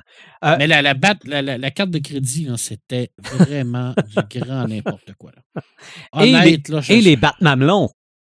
Ouais, oui, ça oui. Ouais, ça, ça, ça c'était symptomatique de Ça aussi, Ah, avec les, ça aussi, ça a fait les beaucoup gros plans sur les seins, les gros plans sur les parties génitales, le- le- les gros plans sur ça. les fesses, sur tout. C'est ça. C'était épouvantable. C'est ça. Ils ont scrappé Batgirl. Ah oui, oui, tout à Aussi. fait. Mais bon. Mais Ouais, par parce que là, exemple. T'es on rendu peut pas la, la, tout la, la avoir, là. non, non, c'est sûr. Non. mais mais c'est sûr que. Schwarzenegger, il a fait ce qu'il pouvait, par exemple. là. Je veux dire, c'était. c'était- Il était assez imposant comme Mr. Freeze. là. Ah, Oh, c'est- ouais, ouais, ouais. Mais comme scientifique, je ne sais peu. pas. hein, c'est- hmm. Euh, le film Le Revenant avec euh, Leonardo DiCaprio, ça se passe pas dans le Grand Nord, ça? Oui, Ah, ben oh oui. mon Dieu, Oh, oui, oui. puis il en mange donc ben salle. c'est ça. oh mon Dieu. C'est ça, je C'est la pense. scène qu'on se rappelle. Je pense que Oh, le Grand oui. Nord est assez difficile, Ouais. est Ouais, assez c'est rude. les coureurs des bois. hein, écœurant. c'est- vraiment bon, ça. Plus près de chez nous, neige, boule de neige, Ah, combat oui. de boule de Ah. neige. Quel La guerre des! Exactement. Pas, Ah, le Et choix toutes de les, parler de ça. les dérivés. hein. Ciné cadeau! Ah oui, c'est vrai. oui. On, en a parlé hors d'onde en plus tantôt. C'est vrai. Ciné Cadeau va sûrement présenter La guerre des tucs. Puis là, on Oui. parle évidemment de la version originale, mais il y a aussi le remake en version animée. Là. Ouais, c'est ouais, ouais. extraordinaire. Les deux là, sont Ouais. super beaux. là. Les jeunes, ils adorent. C'est pas rien que les jeunes. Là. Je veux dire, Non. moi, je, je l'ai écouté, puis je suis vieux, puis j'ai capoté. C'est Mhm. c'est- Mm. c'est tellement beau. là. C'est Ben, tellement l'hiver québécois. Tu sais, je veux dire, c'est c'est tellement ça. C'est tellement nos nous Mm. quand on était jeunes, c'est ça. Là. C'est Le- comme- comme Joël au disait, de la là. montagne sur, sur la, la Ouais. butte de neige. Tu Ouais. peux pas avoir plus représentatif de ce que nos hivers québécois sont là, dans- avec Mm. ce film-là. C'est pour les jeunes. tu sais, On, on- quand on est jeune, on voit pas on voit l'hiver différemment que quand on est rendu plus vieux. C'est vrai. C'est vrai. c'est vrai. Puis euh, quand on est plus jeune, on, on sort dehors, peu importe les conditions météo.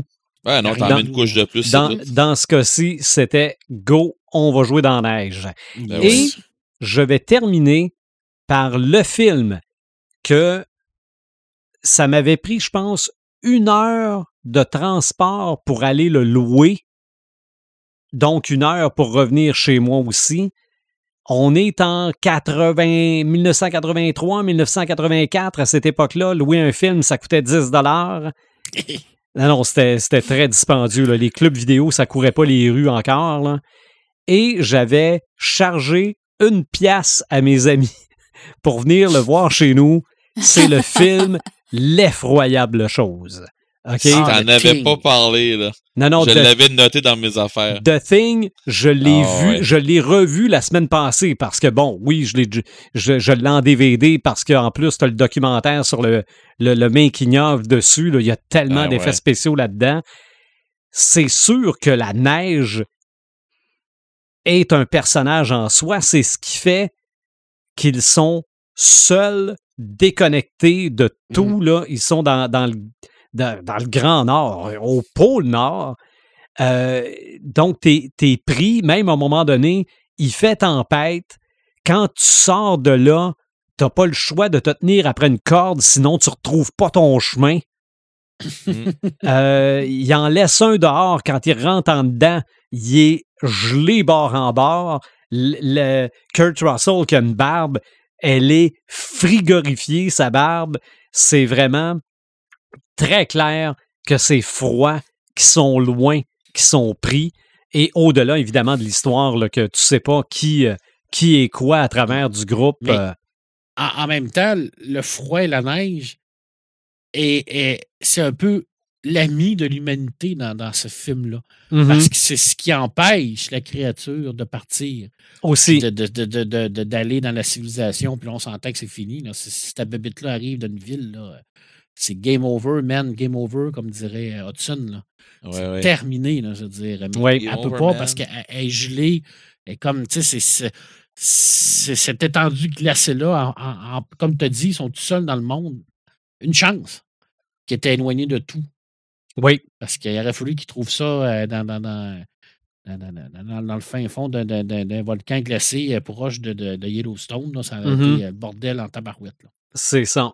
Mais encore une fois, ça- j'ai vu ce film-là plusieurs fois et à la fin, tu le sais pas encore Non. si la, la créature a été totalement éliminée.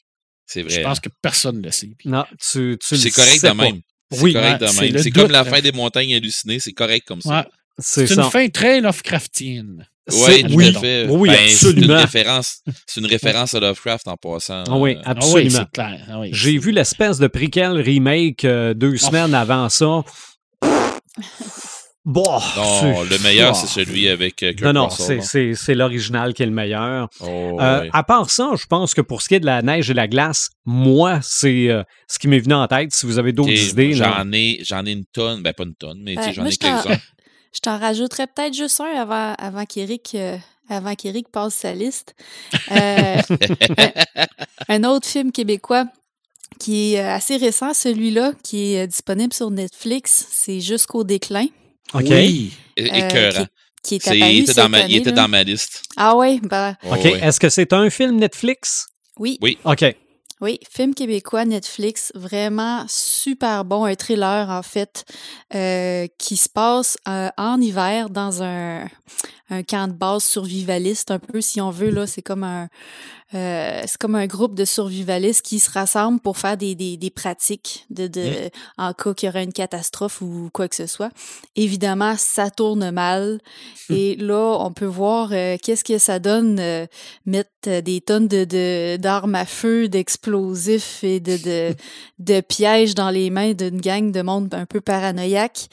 Euh, ça donne vraiment un trailer qui est assez euh, haletant, si, je- si je peux dire. Là. OK. C'est- c'est- on on s'attend à, à rien de ce qui va se produire tout le long. Là. On, est, on est pris en surprise euh, tout le long du film. Là. C'est vraiment un très, très bon film. Les acteurs sont incroyables aussi qui, qui jouent là-dedans. là. Ah ouais, C'est- j'ai c'est- adoré. OK. Ouais, Ah, c'est puis un- pour vrai, c'est- c'est le genre de honnêtement, film, comme on disait tantôt, là, que tu écoutes ça, puis que ça te prend ta doudou quasiment. Là. Ça, ça donne pas une belle image aux survivalistes, par exemple. Non, On s'entend. Non. mais, Non, mais tu sais, c'est ça, comme ça montre un, scénario qui, qui, qui est quand même plausible. Tu sais, on s'entend que quand, que, quand tu ajoutes ce genre de conditions-là, de, de, de, de, de, de circonstances-là, à des gens qui peuvent avoir des, des, des problèmes de santé mentale, par exemple, ça peut donner de quoi d'assez réaliste quand même. Là. Mhm. Tout à fait. OK. Ah, Il y, a- il y a des trucs là-dedans. là. Red. Ben euh, oui, jusqu'au déclin, c'est c'est juste magique. Là. Euh, The Day After Tomorrow, c'est oui, ça date, là, mais euh, Oui, le jour oui, d'a- oui. le jour d'après, film Mhm. catastrophe, tu, tu disais au début de ton segment, Sylvain, que tu euh, t'étais- ça te faisait angoisser la neige tout ça, là, ben là-dedans, là, euh, Hey. mon Dieu, hein, ça n'a pas été long, puis ils sont ramassés en dessous de la neige, tout le monde. Euh, tu sais, quand tu vois l'hélicoptère. euh, inondation. Ouais, c'est ça. Tu vois le, le- l'hélicoptère, elle, elle s'écrase parce que le, le carburant a gelé. Les gars, ils Mm. sortent de l'hélicoptère, puis ils respirent une fois, puis ils gèlent sur place. là. Tu te dis, oh, OK, euh, on, on est en dessous de zéro un peu. Là. Euh, ben, tu te parles, t'en as parlé euh, de Thing, ça, euh, regarde, c'était une chose. Euh, un film qui m'a marqué, qui puis qui, qui a pas été euh, de quoi qui, qui a été connu beaucoup euh, avec euh, Kate Beckinsfield. Kate Beckin... Ouais, il me semble que c'est ça. Kate Beckinsale. Beckinsale. OK. Euh, Whiteout, l'enfer blanc. OK. Euh, dans le fond, euh, c'est une histoire. Il y a eu un, il y a eu un meurtre, quelque chose comme ça, en Antarctique. Puis euh, c'est une base, euh, c'est sur une base de recherche en Antarctique. Puis il faut qu'il aille faire un des, euh, un- dans le fond, une enquête là. Mais mon Dieu que ça va, c'est c'est pas le fun. C'était une autre affaire du genre là, euh, tu sors dehors trop longtemps, tu gèles puis tu meurs. OK. C'est c'est pas, c'est pas long. Euh, sinon, ben, dans Thor, euh, on fait une très belle référence au euh, Judenheim. Euh, Oui, oui, Jotunheim, oui, oui. quelque chose comme ça, là. Oui. Dans le fond, le monde des géants. C'est c'est- c'est une super de belle référence. Ça me fait rire un peu que tu aies dit tantôt qu'ils ont envoyé, tu sais, euh, comme dans Monster Inc., qui se font envoyer en pénitence Oui. euh, au pôle Nord. Ben, euh, dans Doctor Strange, il fait ça aussi, hein. Mhm. À un moment donné, il y a, quelqu'un qui l'énerve, puis il l'envoie euh, au- il l'envoie dans le nord, puis euh, bon, C'est vrai. Euh, puis un autre film incroyable, c'est sûr, c'est un film du temps des fêtes, mais Boreal Express. Oui. Ouais. Ça, euh, même ma grande euh, m'a dit Tu peux-tu essayer de, de me la retrouver dans nos affaires Boreal Mm. Express Elle dit Il me semble que tu l'as, ça. Puis finalement, ben, j'ai cherché, je ne l'ai pas retrouvé. Ah, il va passer Euh, dans pas long. C'est pas grave, j'y ai acheté. Ah. J'y ai acheté ça- en mais ça DVD. aussi, et- euh, Hey, ça coûtait six l'animation piastres. était vraiment écœurante quand ça a Oui. sorti. Là. Ouais, oui, Ah, oui, et pour vrai, là, c'était là, juste, le- la c'était neige, puis, vraiment, euh, les ouais, oui. cheveux des enfants. puis, Oui. euh, Ah, ouais. C'était très impressionnant. Ah oui, le, le- le train sur la glace, puis euh, non, non, oui, c'est des, des, des skis, skis alpins, euh, ben, des skis de fond alpins sur euh, le dessus du train, puis non, c'était super bien fait. euh, Le bout Je suis du pas train, mal sûr que bon. Sylvain doit avoir versé une petite larme aussi à la fin avec le grelot. Mm. Le Ah, pire, là, je pense que je l'ai jamais vu. Oh! Ah. Puis, je me demande si ma fille l'a pas. Elle Tu a faut me sérieux, t'as pas vu ça? Non, c'est le film. Ben, c'est Tom Hanks qui est le chauffeur du train, là, le conducteur du Tom train. Hanks là. qui est tout, c'est pas dur. OK. Mm. Tom Hanks qui est tout là-dedans. OK. C'est Dieu. Ah, bon. Oh, non, non, euh, sérieusement, là, tu vas triper. là. Tu sais, il y a un paquet de, de films de Noël, de de même. J'ai pas, Mhm. On va faire la nomenclature des films de- qui, qui ont rapport à ça. Là. Mais euh, il y a. mais là, pas- corrigez-moi si je suis dans le champ, là, mais dans Captain America Winter Soldier, c'est pas rien que le nom, me semble. Le- la question là, du Winter Soldier, là, le soldat Ouais, c'est parce qu'il a été capturé en Sibérie. Il a été Ben, capturé c'est par les ça, hein. Russes. Il a été ça. amené en Sibérie, dans le goulag, pour être formé. Puis être Oh, que je viens de penser à de quoi de plus, là. Vas-y donc. T'as pensé à Armageddon? Non. Dans Rocky. J'ai dans pensé à Rocky qui- 4. c'est ça, j'ai Ah! pensé. Rocky 4 aussi, il est dans la neige. Ah, puis le pire, l'entraînement de Rocky 4. Ah, Le pire, c'est que c'est une référence, Sylvain, que tu nous donnes régulièrement. Oui, oui, en- absolument. en- hors d'onde, là, que tu nous donnes tout le temps. Rocky là. Hey, contre Ivan Drago, là. Mm. si tu vas Ah, avoir ouais. là, full préjugé, là, ça, là, ce bout-là, là, c'est extraordinaire. Ah, mais ben, bien? qui s'entraînent à On- la dure avec le russe qui s'entraîne avec toutes les machines. Non, non, mais on, on est, on est au sommet de la guerre froide. C'est épouvantable. Mais ils ont-tu l'air bien dans le chalet, tu penses, toi? Ils ont l'air écœuramment bien. En dedans, je parle. Ils sont, censés pas être bien, puis pourtant, ils en ont l'air. Ouais, mais je parle de en dedans, là, parce que Rocky, il a l'air à, il a l'air à trouver ça tough, mais. Ouais, les autres ont, ont hier à prendre ça bien avec leur Ah chocolat ouais, chaud. les deux pieds sur le bord du feu, moi, Avec là, leur chocolat chaud. Ah oui! mais c'est pas mal ça, je veux dire, il y en a tellement. C'est ça. Ben, moi, en fait, j'en ai oublié un. OK? Parce que euh, euh, quand je parlais de monstres incorporés tantôt, euh, les deux personnages principaux sont bannis de- au pôle Nord et on font la rencontre de- du supposément abominable homme des neiges, là, et finalement ne l'est pas du tout. Mais cet abominable homme des neiges-là me rappelle l'abominable homme des neiges qui m'a déjà fait peur, parce que je suis un petit peu plus vieux que vous autres. C'est celui dans le petit reine au nez rouge. Oh, ça, ça, ça fait partie des, des- des émissions de Noël qui passent à chaque année depuis les années 60. Là. Ben, mais dans- Père dans- Noël là-dedans est écœurant aussi. Là. oui. Oui, il n'est pas fin pas en tout avec le petit au nez rouge. Ça n'a pas de bon sens. Je me demande comment ça se fait que ça passe encore à la télé. Je sais pas. Mais il, a- il se retrouve d'une tempête de neige, pour moi, qui était impressionnante quand j'avais 4-5 ans. Là. Et là, le, le- le- l'abominable homme des neiges, qui en fait est abominable parce qu'il a mal à une dent, là, euh, c'est, moi, j'étais tellement impressionné par ça. Puis maintenant, ben, aujourd'hui, on, on a du. On a des, des- des- du matériel là-dessus, du papier de Noël, puis des, des autocollants, puis euh, tout ce qu'on veut pour les, les, euh, nous rappeler ce temps-là. là. Mais euh, pour moi, là, la tempête de neige, puis le- l'abominable homme des neiges, c'était. euh, c'est peut-être pour ça que j'ai peur des tempêtes de neige. Ah, Il y a peut-être un petit côté de ça. Oh, non, On peut-être que te là, psychanalyser. là- euh, là, je pousse un peu. Hey, je, je parlais d'Armageddon, tu sais, c'était une, une farce, là, mais pour amener le côté de, de, de, de glace, des fois qu'on retrouve dans l'espace. Mhm. Mhm. Parce que souvent, on a cette, euh, cette peur-là de, de, de, de, de disparaître dans l'espace puis de devenir euh, Ouais. complètement glacé. On l'a vu dans 2001, on l'a vu dans un paquet de films. Bon, il y avait la comète là, d'Armageddon qui était glacée aussi, là, mais c'était c'est- aussi un- une peur, la peur du vide, la peur de, de- du froid absolu. hein. Euh, On, on l'avait aussi, on l'a souvent dans l'espace. hein. Oui. Puis il y a souvent de la glace aussi dans, dans les- les endroits comme ça, dans les, les endroits éloignés. On l'a vu dans Interstellaire avec cette. Dans The cette- Expense, Dans The Expense, tout à fait. c'est toute façon, ça, ça euh, fait c'est- partie. euh, c'est ça, ça fait partie des, des, des coutumes euh, Ouais. de, de, de ces gens-là après. Ouais. Puis il y a un paquet de trucs. C'est un petit clin d'œil et non au merveilleux film de Michael Bay.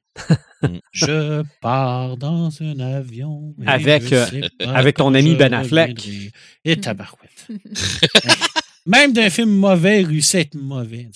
tu dis, au moins, il va pouvoir relever d'un cran, mais même pas. C'est épouvantable.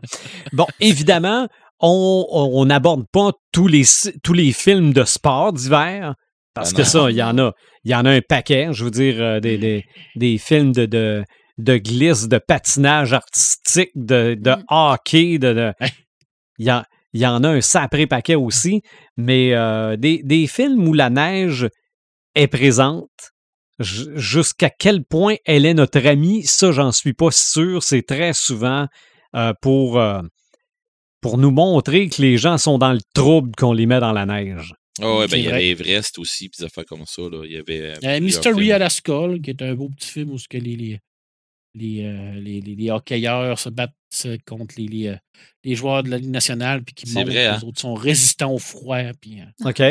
Ouais, les gars, ouais, les gars de la Ligue nationale, ils sont habitués de jouer en dedans tout le temps. Fait que, ouais, euh, puis eux autres sont habitués de jouer dans la neige, dans le froid, fait qu'ils sont plus résistants. Puis Bon. euh, 300 jours de nuit, où ce que t'as des merveilleux vampires qui s'en vont ouais, on a Ah, parlé dans s'amuser. les On en vampires, avait ouais. parlé dans, le- Ouais. dans les vampires.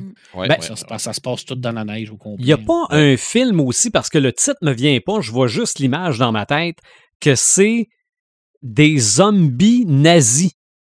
Oui, Ouais. Hey, il y en a Ça- deux, Dead Snow. OK, bon, ben ça se passe en Snow neige, ça 1, aussi. là. Dead Snow 2, ouais, ouais. OK.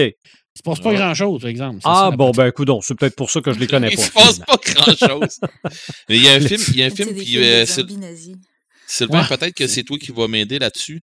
Il y a un film qui m'a marqué quand j'étais jeune, euh, dans le temps que euh, on passait à- quasiment à toutes nos fins de semaine, on allait au cinéparc. Il y a un film de Charles Bronson qui est sorti à un moment donné, puis qui le- il se fait poursuivre d'un bord puis de l'autre par du monde. Je sais pas trop. Il- C'est dans la neige. Il y a, je me souviens qu'il y a des lunettes blanches. Tu sais qu'il y a rien qu'une petite fente comme des, euh, des Esquimaux là. OK, ouais. Ouais. Il y avait ça. Euh, me semble que le, le nom de ça, me semble que c'est Chasse à mort, euh, Death Hunt. Euh, c'est en Possible. 81, là. Ouais, non, Death Witch, c'est autre chose. Non, c'est autre ça, chose. c'est Death- il me semble que c'est Death Hunt. Puis, euh, me semble, j'avais, moi, j'avais dans ma tête, c'était chasse à l'homme, mais c'est ce que j'ai fait comme recherche, ça me donnait chasse à mort. Puis, euh, ça, ça tombe pas mal dans ces années-là. Puis, euh, je me souviens que il, il se sauvait en raquette puis tout ça, puis pour être bien certain que le monde il, il perde sa trace, il, met, il avait mis ses raquettes à l'envers pour qu'il ait l'air de marcher Ah, de l'autre sens. Oh oui. Non, moi, moi, ça me dit rien, par exemple. Oh oui, je me souviens, hey, ça m'avait marqué ce film-là. Je me souviens de- d'avoir de- demandé à mes parents, il faut qu'on vienne le voir, il faut qu'on vienne le voir. Tu sais, il y avait tout le temps des, euh, des previews de d'autres films, là.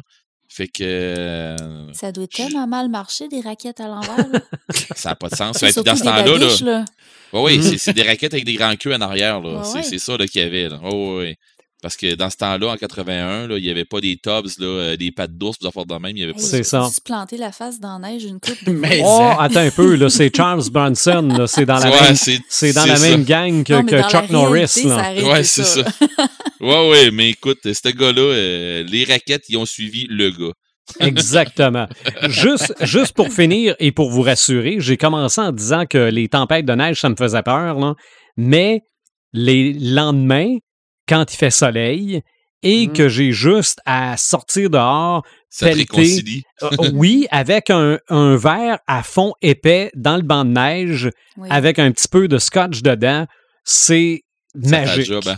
Ça, Ouais, ça, ça- Moi aussi, mais- je fais ça. c'est ça. Mais pendant la tempête, j'aime pas beaucoup ça. Après, là, Ah. ça, ça Tu sais, va quand beaucoup tout- mieux. Quand toutes les, les branches d'arbres restent blanches, là, Aussi. qu'ils ont de la neige tout le tour, là, Ah, avec ouais. le soleil qui reflète là-dessus, là, c'est la féerie le lendemain. C'est de ça, absolument. Ben oui, ben ça, oui. ça fait, ça fait carte postale ou carte de Noël. Hey, là. Ah, moi, je suis du genre à aller pelleter avec mes manches de manteau relevées, pas de gants. Là. Tu vois, le genre, là.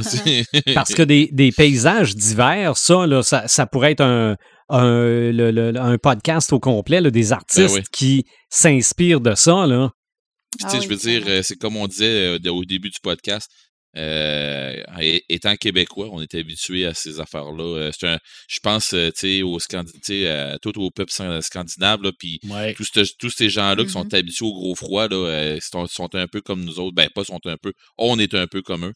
Euh, tu sais, ça veut dire, on- je veux dire, on, on- le froid, on, on a appris à vivre avec. C'est ça, on prend ça pour acquis. à ça. Mm. Ouais, c'est ça.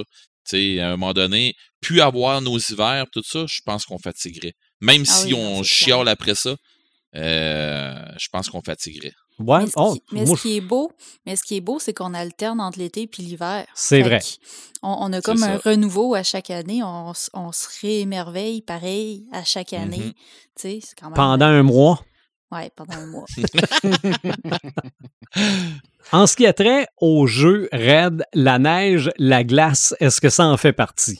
Pas du tout. Ah Pas du tout. euh, Je te crois pas. Ben, t'essaieras de mettre ta console dans le bain de neige, tu vois, ça joue Ah, pas. ça hier. va pas bien, ça. Non, non, ben, c'est ordinaire. Puis, Tu jouer un bon. Tu, pi- tu pitches ton D20 dans le banc de neige, tu le retrouves jamais.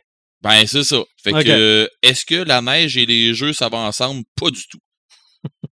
Fait qu'on a fini mon segment. Voilà. OK, bye. Euh, non, écoutez, les jeux, les, les jeux, la neige, la glace, là, je veux dire, je pense que ça va ensemble, là, euh, autant que l'été et la baignade.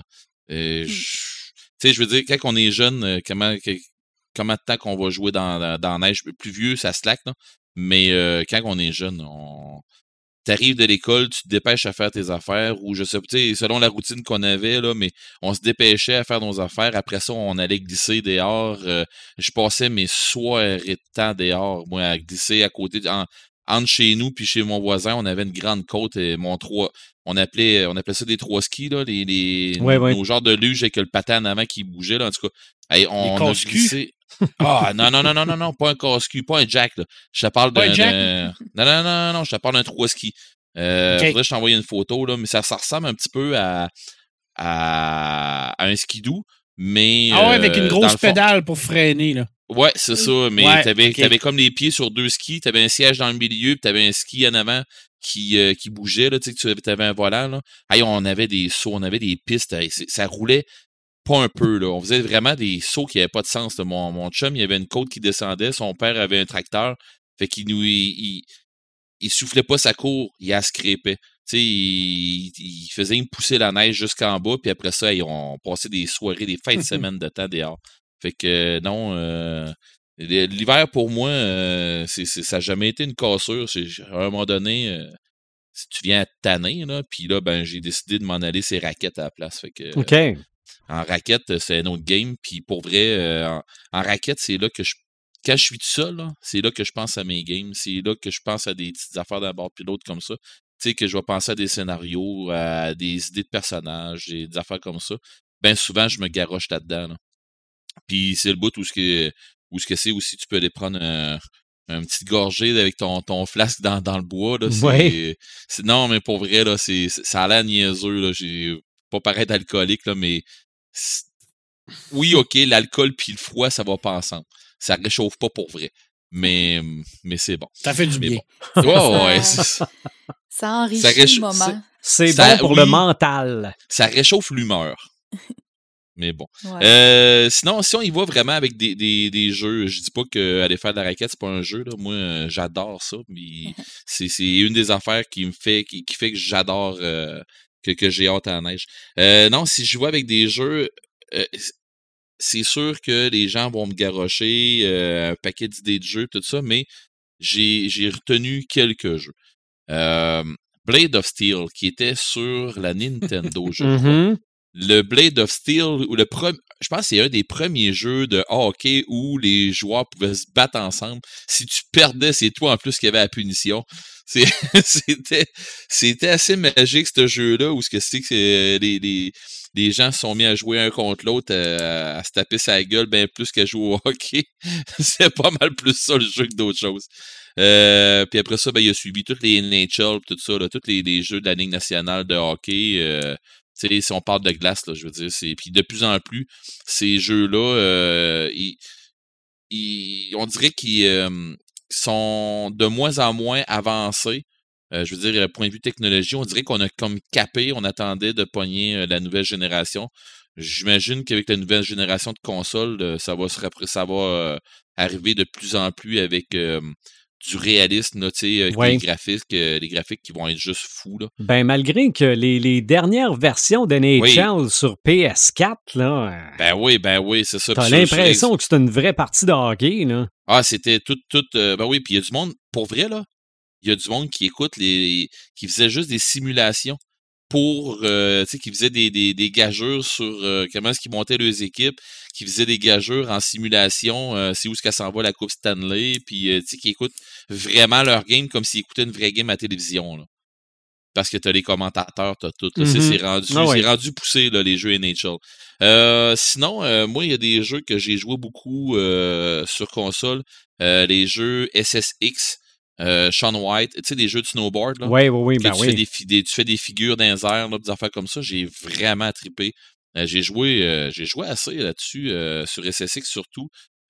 Puis quand, quand j'avais, je me souviens d'une fois, on avait emprunté la, la Wii à un de mes amis, puis il y avait le, le, balance board.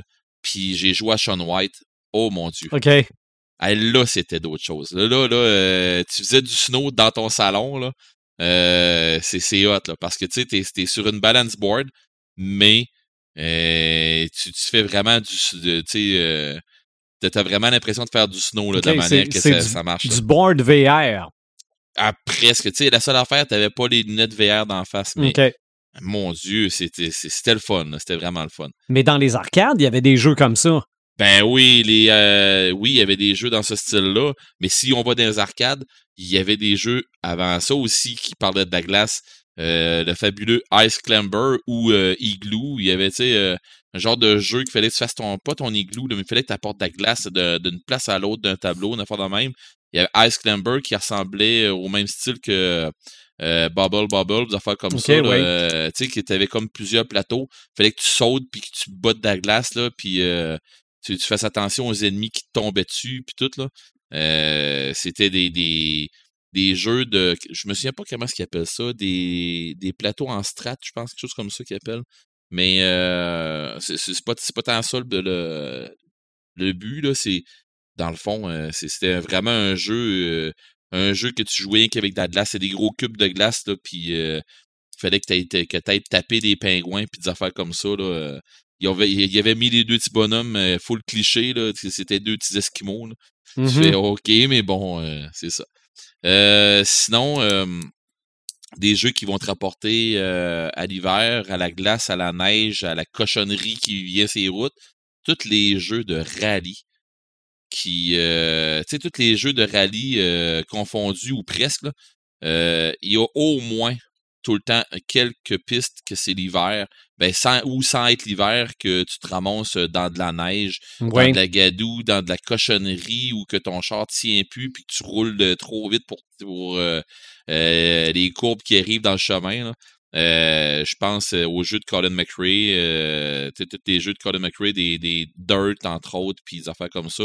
Euh, des jeux de rallye qui a fait la majorité de ces jeux. Il y a aussi du hill climbing, des affaires comme ça, mais il y a tout le temps des histoires avec de la neige, puis tout. Puis c'est le fun, là, parce que quand tu quand en regardes du rallye à la télévision, euh, puis tu vois les, les, bouts avec la neige, tu fais OK, là, on va voir d'autres choses. On va voir du.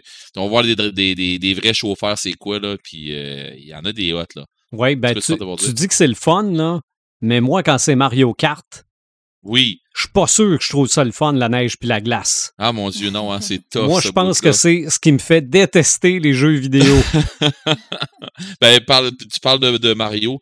Euh, je voulais faire une parenthèse sur sais, sans parler le jeu qui se trouve à être euh, un jeu de glace ou un jeu de neige ou un jeu d'hiver, euh, il y a des jeux qui ont des tableaux dignes de mention qui ont rapport avec la glace.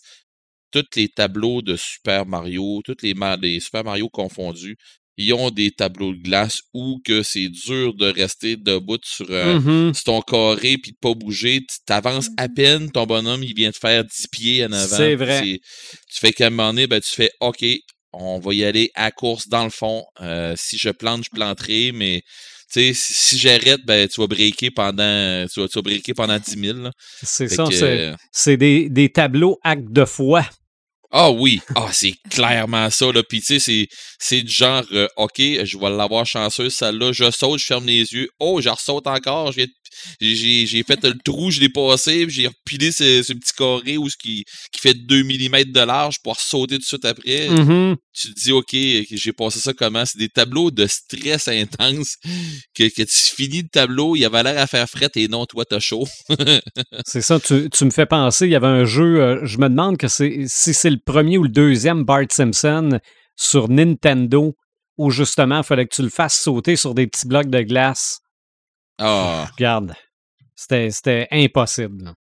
Sinon, euh, si tu y vas aussi dans des jeux euh, un peu moins, un peu moins euh, ou un peu plus irrévérencieux, le jeu de South Park, où il y a des ah. batailles de boules de neige et, et quand tu voulais en avoir une boule de neige qui faisait plus mal, tu pissais dessus. ça faisait une boule de neige jaune, puis elle, elle, faisait mal. fait que ça, euh, ça non. Euh, mais bon, euh, on va revenir au sérieux. dans Last of Us, le 1 et le 2, dans le 1, à un moment donné, on, on, on, joue Joël, puis tout ça, puis à un moment donné, il, il, se passe des trucs, puis bon, ben là, on change de personnage. Joël, il, il se fait frapper. En tout cas, il arrive quelque chose, puis bon, euh, puis finalement, c'est. Son nom m'échappe, Colin. Euh, c'est Amy, je me trompe pas son nom. Euh, en tout cas, la, la, fille dans Crime, ça, ça, ça m'écœure. Je le sais d'habitude ce nom-là, mais bon, il me semble c'est Amy. Euh, elle, elle se ramasse pendant un grand, un grand bout de tableau l'hiver, tu sais, les, les saisons avancent, puis tu sais qu'ils vont avoir de la misère, tout ça. Puis là, ben, en plus, être seule, c'est l'hiver, l'autre est à moitié mort, tu te dis, allons, comment est-ce qu'elle va faire pour s'en sortir? Fait que là, ben, ce bout de jeu-là, c'est.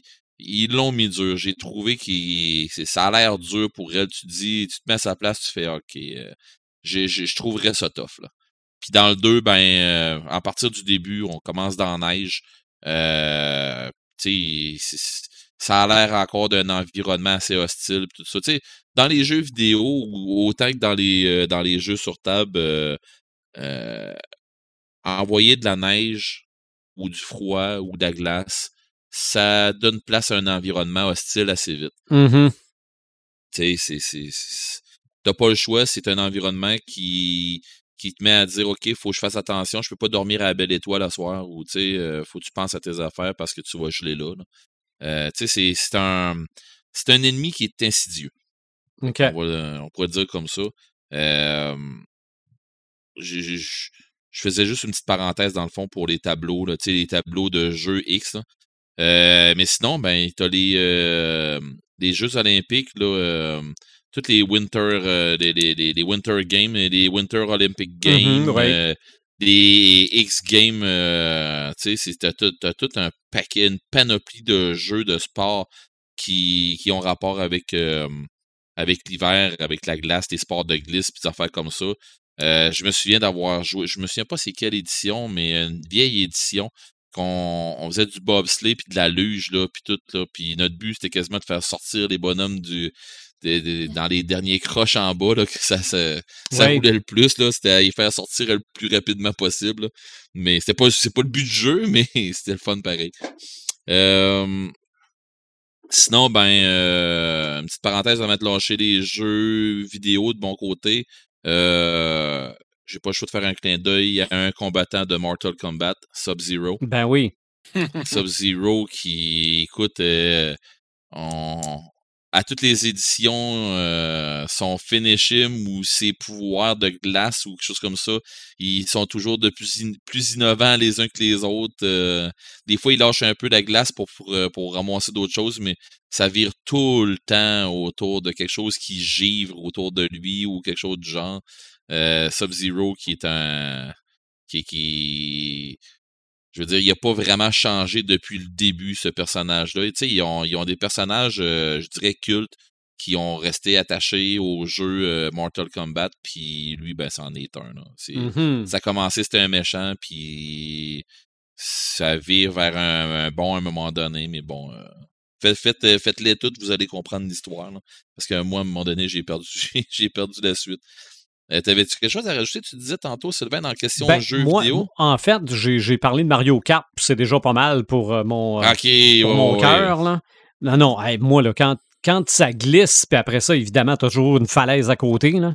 Ben, je, suis toujours dans la falaise. Pour glisser, là, j'aime mieux le bout de la glace, tu sais, puis même le bout de la glace, quand ça descend à pic, puis tu te dis, OK, j'arriverai jamais à sauter rendu au bout, tu sais, dans un croche rendu en bas.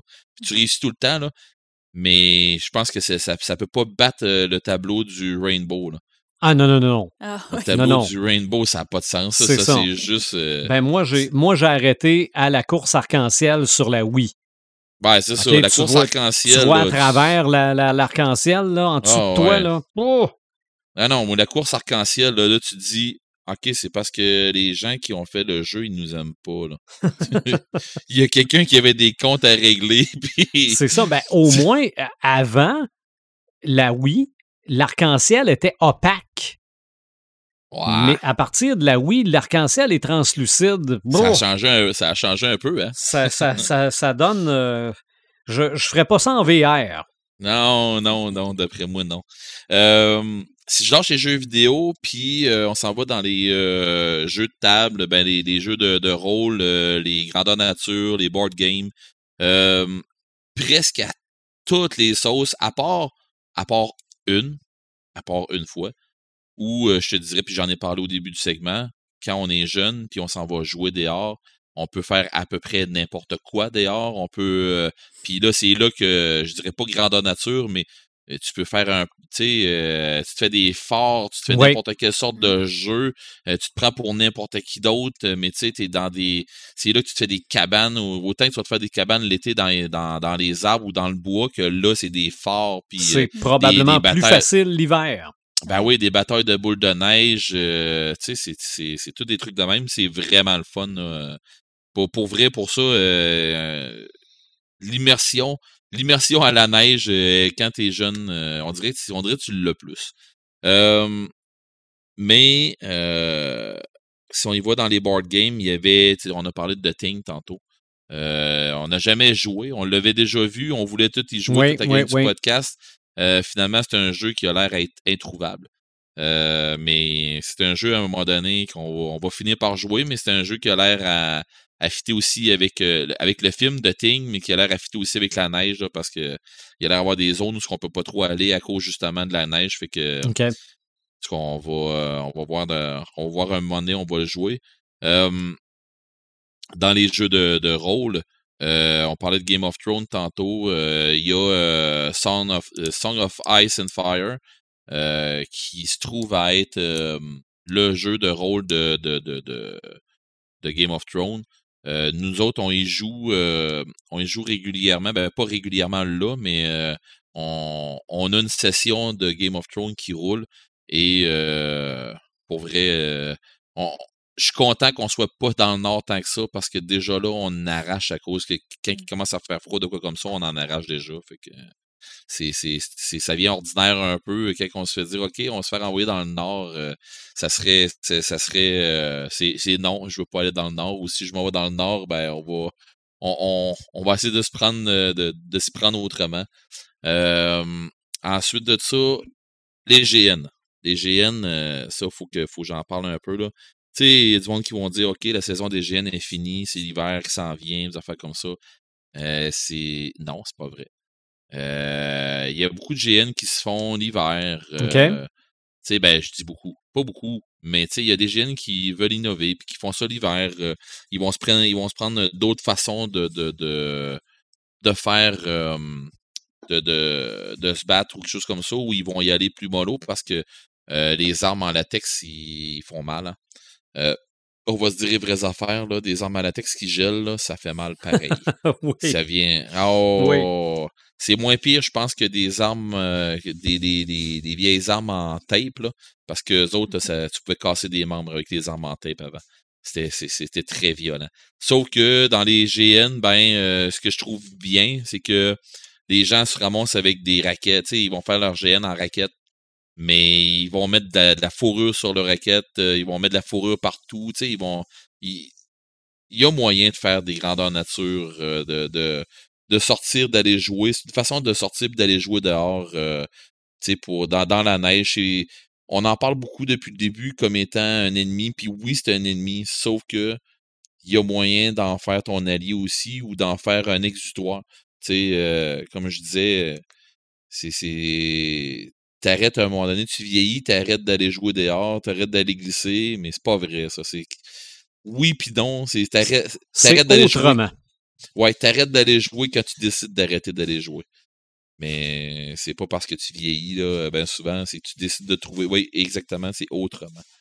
je finirais ça avec euh, d'autres choses qu'on voit pas de l'hiver souvent. Euh, ben pas qu'on voit pas de l'hiver, mais je veux dire euh, quelque chose qui c'est pas tout le monde qui, qui, euh, qui comprennent ça, ben, qui, qui vont le voir comme ça, parce que c'est pas tout le monde qui, euh, qui l'écoute ou qui le voit ou quelque chose comme ça. Du black metal, la majorité des groupes black metal, ben toi, Joël, je sais que tu connais, tu, tu, vas plus comprendre, mais la majorité des groupes black metal, euh, ils vont prendre des photos, ils vont faire des vidéos. Ouais, dans, dans la neige ou des affaires comme ça. Puis il y a d'autres groupes aussi qui vont il y a, beaucoup de, de power metal aussi. Ouais, ouais, ouais, ouais, ouais, euh, Qui parle de l'hiver, là. C'est pas mal épique, là, comme musique. Puis, euh, Ouais, Ice Earth, euh, qui, qui était, tu sais, qui donnait une, c'est ça, une consonance à ça.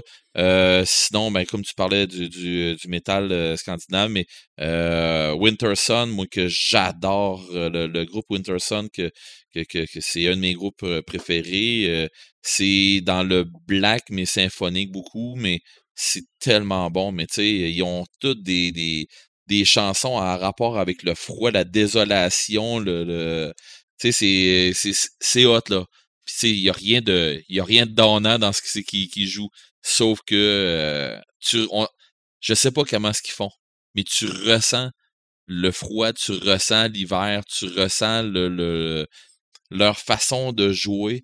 Euh, ils vont chercher des touches de, des touches, des notes cristallines un peu plus, puis à un moment donné, le gros beat embarque, puis il te ramène dans un petit quelque chose où ce que euh, tu sais, quand on, on écoute un film, là, puis qu'il y a une, petite trame sonore que tu entends en arrière avec, euh, on dirait de la harpe, quelque chose comme ça, puis qui sont comme mmh dans un, un, genre de grotte avec de la glace partout, tout ça, là. Tu sais, entends comme de la petite harpe tranquille, là, puis là, tu dis, OK, tu sais, ça fait...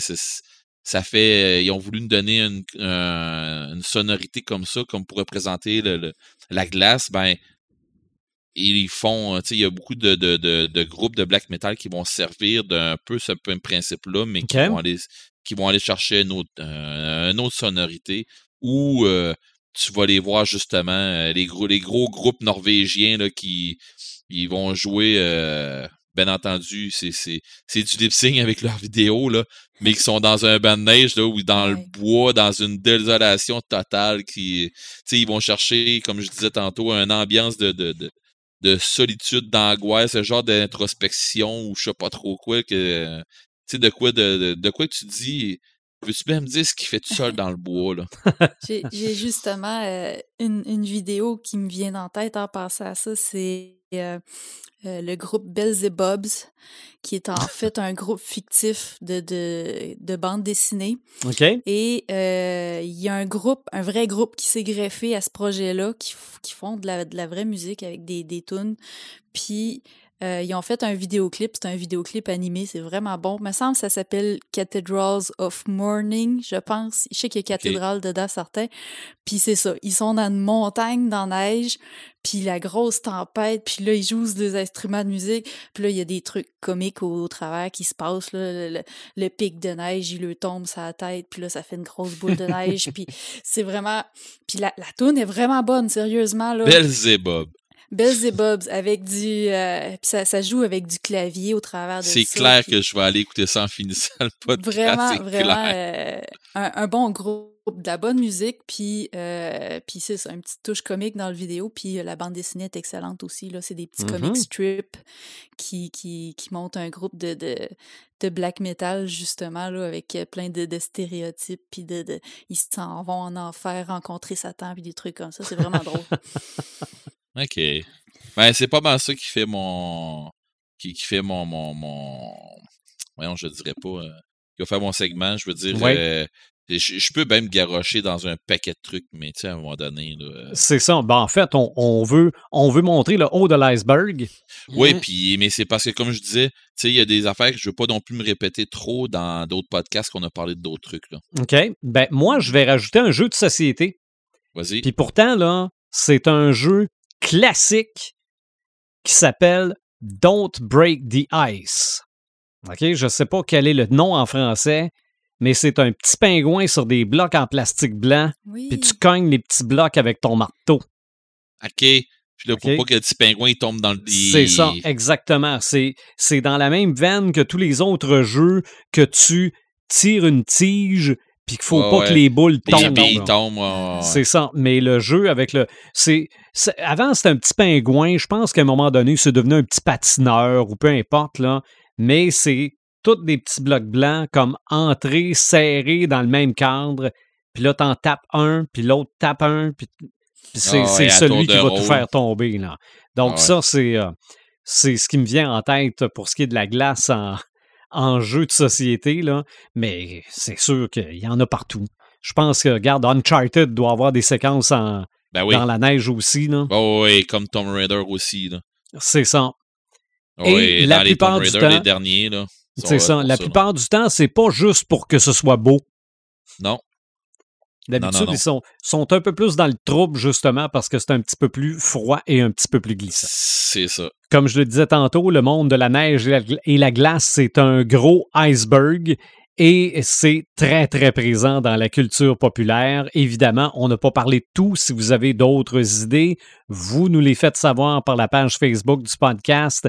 On aime ça entendre parler de vous autres. On y va avec les Samalumes. Tiens, on va commencer par Paperman. Oui, rafale. 18 novembre 1995. on, fait, on, sortait Ghost in the Shell de Mamoru Oshi. Ça Mhm. fait déjà 25 ans. Alors, on fête le 25e anniversaire de la petite bombe Cyber Pokken qui est sortie. Bien entendu, c'est l'adaptation du euh, manga de Masamune Shiro.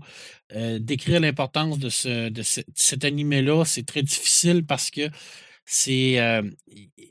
il, a, fait rejaillir l'animation japonaise un peu partout. Ça a ouvert des portes. C'est un petit chef-d'œuvre. Alors, euh, si vous le Noël s'en vient, hein?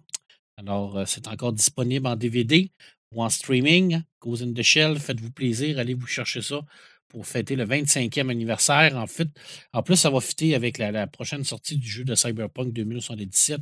Alors, si vous voulez savoir c'est quoi du Cyberpunk avant de vous lancer dans le jeu, peut-être. ça va Serons-nous encore vivants à la sortie de? Cyberpunk On le sait pas. 2077? As-tu remarqué Écoute. que j'ai rien dit? hein? Mais euh, non, mais c'est un, anniversaire quand même assez important parce Oui. que c'est Oui. réellement un, un mou- un- un- un film très important.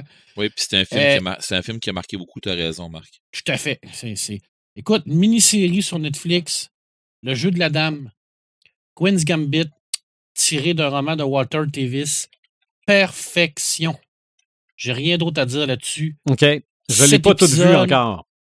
L'actrice, absolument extraordinaire. Elle est brillante, elle est magnifique. Son personnage de Beth Harmon, Harmon est super bien écrit. Ça se passe dans le milieu des échecs des années 50 jusqu'à les années 60. C'est extraordinaire de A à Z. Il n'y a aucun point négatif que j'ai trouvé dans cette série-là. C'est la série de l'année en 2020. C'est seulement sublime. Et le personnage féminin de cette série-là, merveilleuse. Mhm. Merveilleuse. Elle est super bien écrite, brillante, absolument sublime, qui fait la barbe à tous ces grands joueurs d'échecs-là. Sautez là-dessus. C'est la série 2020. Vous ne pouvez pas passer à côté de ça. Ça vaut vraiment la peine. Et si vous avez le roman qui traîne dans votre sous-sol ou votre bibliothèque, envoyez-moi un courriel parce que j'essaie de le trouver et je ne suis pas capable.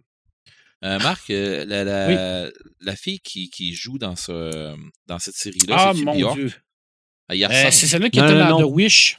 Et c'est celle qui est aussi dans euh, Les Nouveaux Mutants. Ouais, ouais, Ah, c'est ça. Comment qu'elle s'appelle déjà? Là, Euh, mon Dieu, j'ai Taylor Euh, dans Anna- tête. Anna- Anya Taylor-Joyce. OK. Alors, elle est vraiment extraordinaire. On Mais, mais c'est vrai que c'est vrai qu'elle ressemble à Bjork un petit peu. Ouais, Ouais, je suis ouais, d'accord ouais, avec toi, Red. Les, les yeux là, est- sont, sont particuliers. Ouais, Ouais, particulier. Je ne sais pas quelle, na- quelle nationalité elle est, euh, cette jeune femme-là, mais elle est sublime. Elle est talentueuse et elle rentre dans ce personnage-là de façon extraordinaire. Alors, sautez là-dessus. Vous pouvez pas. Mhm. Cette année, c'est un incontournable. Voilà. Je vous le dis. Là. Euh, écoutez, euh, je termine rapidement. Euh, on est en euh, 1953. Euh, il y a la marque jaune d'Edouard Philippe Jacob, d'Edouard P. Jacob, qui sort. Euh, c'est le troisième tome des aventures de Blake et Mortimer. C'est vraiment l'album centre de son œuvre. Probablement lui qui, représente le plus toute euh, sa grandeur et son talent. Euh, en 2013, on sort la suite, euh, L'Onde Septimus. Bien entendu qu'Edouard B. Jacob était mort à cette époque-là. C'est le grand Jean Dufault qui l'avait écrit, euh, qui nous avait sorti un album, La suite de la marque jaune. Et aujourd'hui, le 20 euh, novembre 2020, euh, sort ce qu'on pourrait appeler la, la conclusion de cette histoire-là. Quand même, sept ans après l'onde Septimus, Jean Dufault revient à Blake et Mortimer avec le cri du Moloch. Euh, et c'est sublime. J'ai euh, j'ai- réussi à. à- ben, j'ai eu ma, ma copie numérique aujourd'hui euh, parce que la copie papier ne va sortir seulement qu'au mois de janvier au Québec. C'est vraiment du grand Jean Dufault, euh, scénariste extraordinaire qui nous revient avec Ulrich, mais de nos façons de le rencontrer. Quand je vois des, des grands penseurs de la culture populaire et geek au Québec qui se moquent de Blake et Mortimer dans certaines euh, autres euh, émissions, ça me fait euh, un petit peu suer parce que ça, démontre surtout une très, très grande, mais une, très grande culture de BD de salon et non une grande culture de BD tout court. C'est vraiment très bien. Et je terminerai avec une case de, de, Jean Dufaux pour indiquer la, profondeur de, son écrit. Oui, c'est très cérébral. Euh, Edouard B. Jacob, c'est très cérébral avec Pecky. D'ailleurs, le, dessinateur disait, un des dessinateurs disait hier en conférence, parce qu'il y a une question qui a été posée, il a dit Est-ce que c'est difficile de, de, reprendre le style Jacob Et du tac au tac, il a répondu On ne reprend pas le style Jacob. Jacob, c'est Jacob. On reprend le style Blake et Mortimer. Et on essaie de le faire, mais on ne réussit pas toujours. C'est très, très différent. Reprendre le style Blake et Mortimer, ça se fait. Reprendre le style Jacob, ça ne se fait pas. Alors, il n'y a pas un dessinateur qui a repris le style Jacob, il a repris le style de, Blake et Mortimer. Et je termine avec cette case-là qui, qui démontre tout le potentiel et toute l'importance du texte dans Blake et Mortimer et pourquoi Jacob était considéré, est considéré comme un des plus grands euh, BDistes de l'histoire de la BD. Alors, tout paraît dérisoire lorsqu'on songe qu'une telle puissance, celle du Moloch, reposait enfin sur un langage. C'est sur des signes, sur une écriture que tout s'est joué. Enlevez l'écriture et il ne reste plus rien de vos ambitions, de votre passage sur cette terre. C'est merveilleux. Mm-hmm. Il n'y a pas d'autre mot à dire. Écoutez, ne pas reconnaître les qualités intrinsèques de l'œuvre de Blake et Mortimer, ça démontre une très grande méconnaissance de la bande dessinée. C'est tout ce que j'avais à dire. OK. Et Imaginatrix? Euh, oui, ben moi, j'ai pas beaucoup de temps dernièrement pour, euh, pour lire des trucs, écouter des trucs. Euh, je, suis dans le gros rush du NaNoWriMo. Je te dirais que côté Movember avec la course, ça, va très bien, mais côté écriture, là, et j'ai affronté une grosse montagne, on va se dire, pour ah, être honnête. Là. Mais j'ai quand même pris un petit un petit en fin de semaine dernière pour écouter un truc. En fait, c'est dans la lignée des événements qui se transportent maintenant dans nos salons. c'était le salon du livre de Montréal en fin de semaine dernière qui était qui était exclusivement numérique cette année. Ils ont vraiment fait une belle job là, pour pour offrir des, des, des, des, panels, des tables rondes, des conférences, euh, même des rencontres virtuelles avec des auteurs. C'était possible de, d'acheter un livre, mettons, sur le site Les Libraires, puis de, de prendre un rendez-vous avec l'auteur pour une rencontre virtuelle. Mmh fait que c'était vraiment bien organisé, puis chapeau à toute l'équipe technique qui a travaillé en arrière de ça. Puis c'est, c'est génial aussi, justement, parce que, tu sais, les, les les techniciens de scène, euh, dernièrement, il manque beaucoup d'ouvrages parce qu'il y a moins de spectacles, il n'y en a presque plus. Fait que, ben, au moins, ça, ça leur donne un peu de travail dans ces circonstances-là.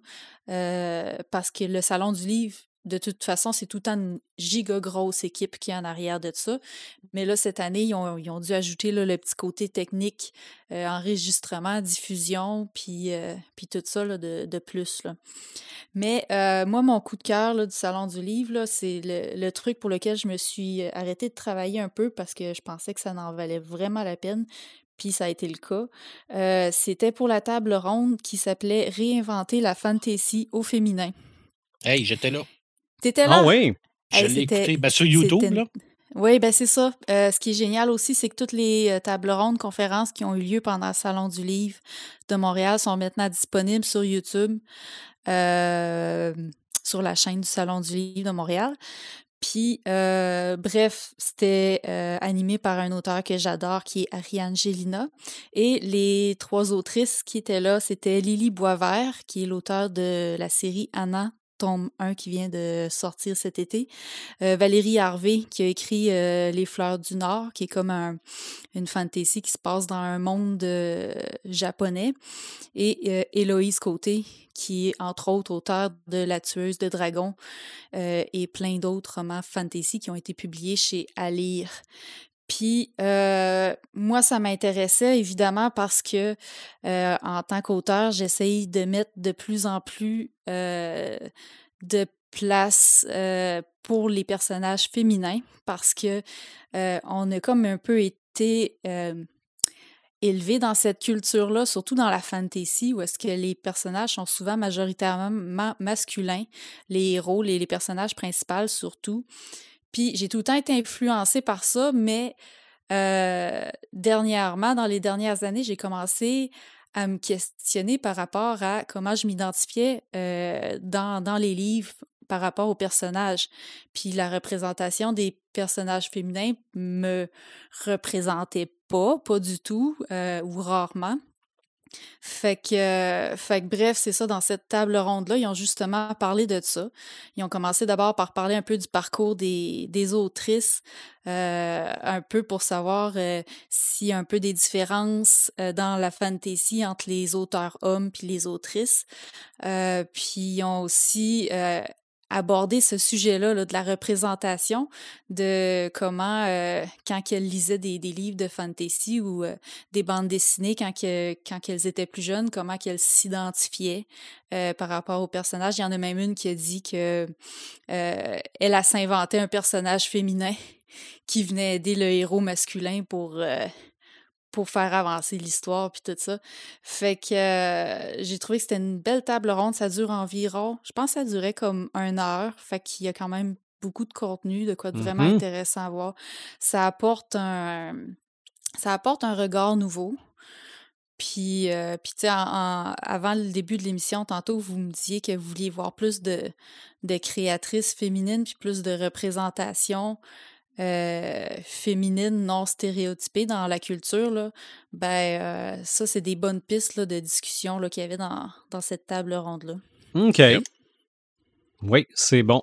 Euh, moi, vite, vite, ben, euh, Paperman m'a euh, pas, pas redonné le goût de, de terminer la série Le coup de la reine, mais il faudrait que je la finisse parce que je l'ai commencé puis je ne l'ai pas encore terminé, mais euh, sachant que Marc a trouvé ça extraordinaire, ça, ça m'incite encore plus à l'écouter. Euh, je suis en train aussi de terminer la première saison de, de, de Umbrella Academy. OK, je, Ah. je- je suis en retard sur tout le monde, là. mais euh, je, trouve que c'est divertissant. OK? Mais de là, euh, il y a des bouts des fois que je me dis qu'on pousse un peu, puis que des fois, ça n'y queue ni tête, puis qu'on met une petite scène de danse comme pour nous le faire oublier. Là. Mais non, je trouve que ça s'écoute bien. Donc ça, pour ce qui est de, de, de séries télé, euh, c'est à peu près ce que j'écoute de ce temps-là. Mais à part ça, ce qui m'allume aussi, c'est que dans à peu près trois jours, je suis censé recevoir en vinyle ma trame sonore de Tron Legacy. Et- Film que je n'ai pas Oh. vu encore. Faudrait bien que je le Hein? vois en fin de semaine. Non, j'ai juste vu le premier à date. Puis ça fait pas très longtemps. Mais euh, Tron, l'héritage, je l'ai pas vu encore.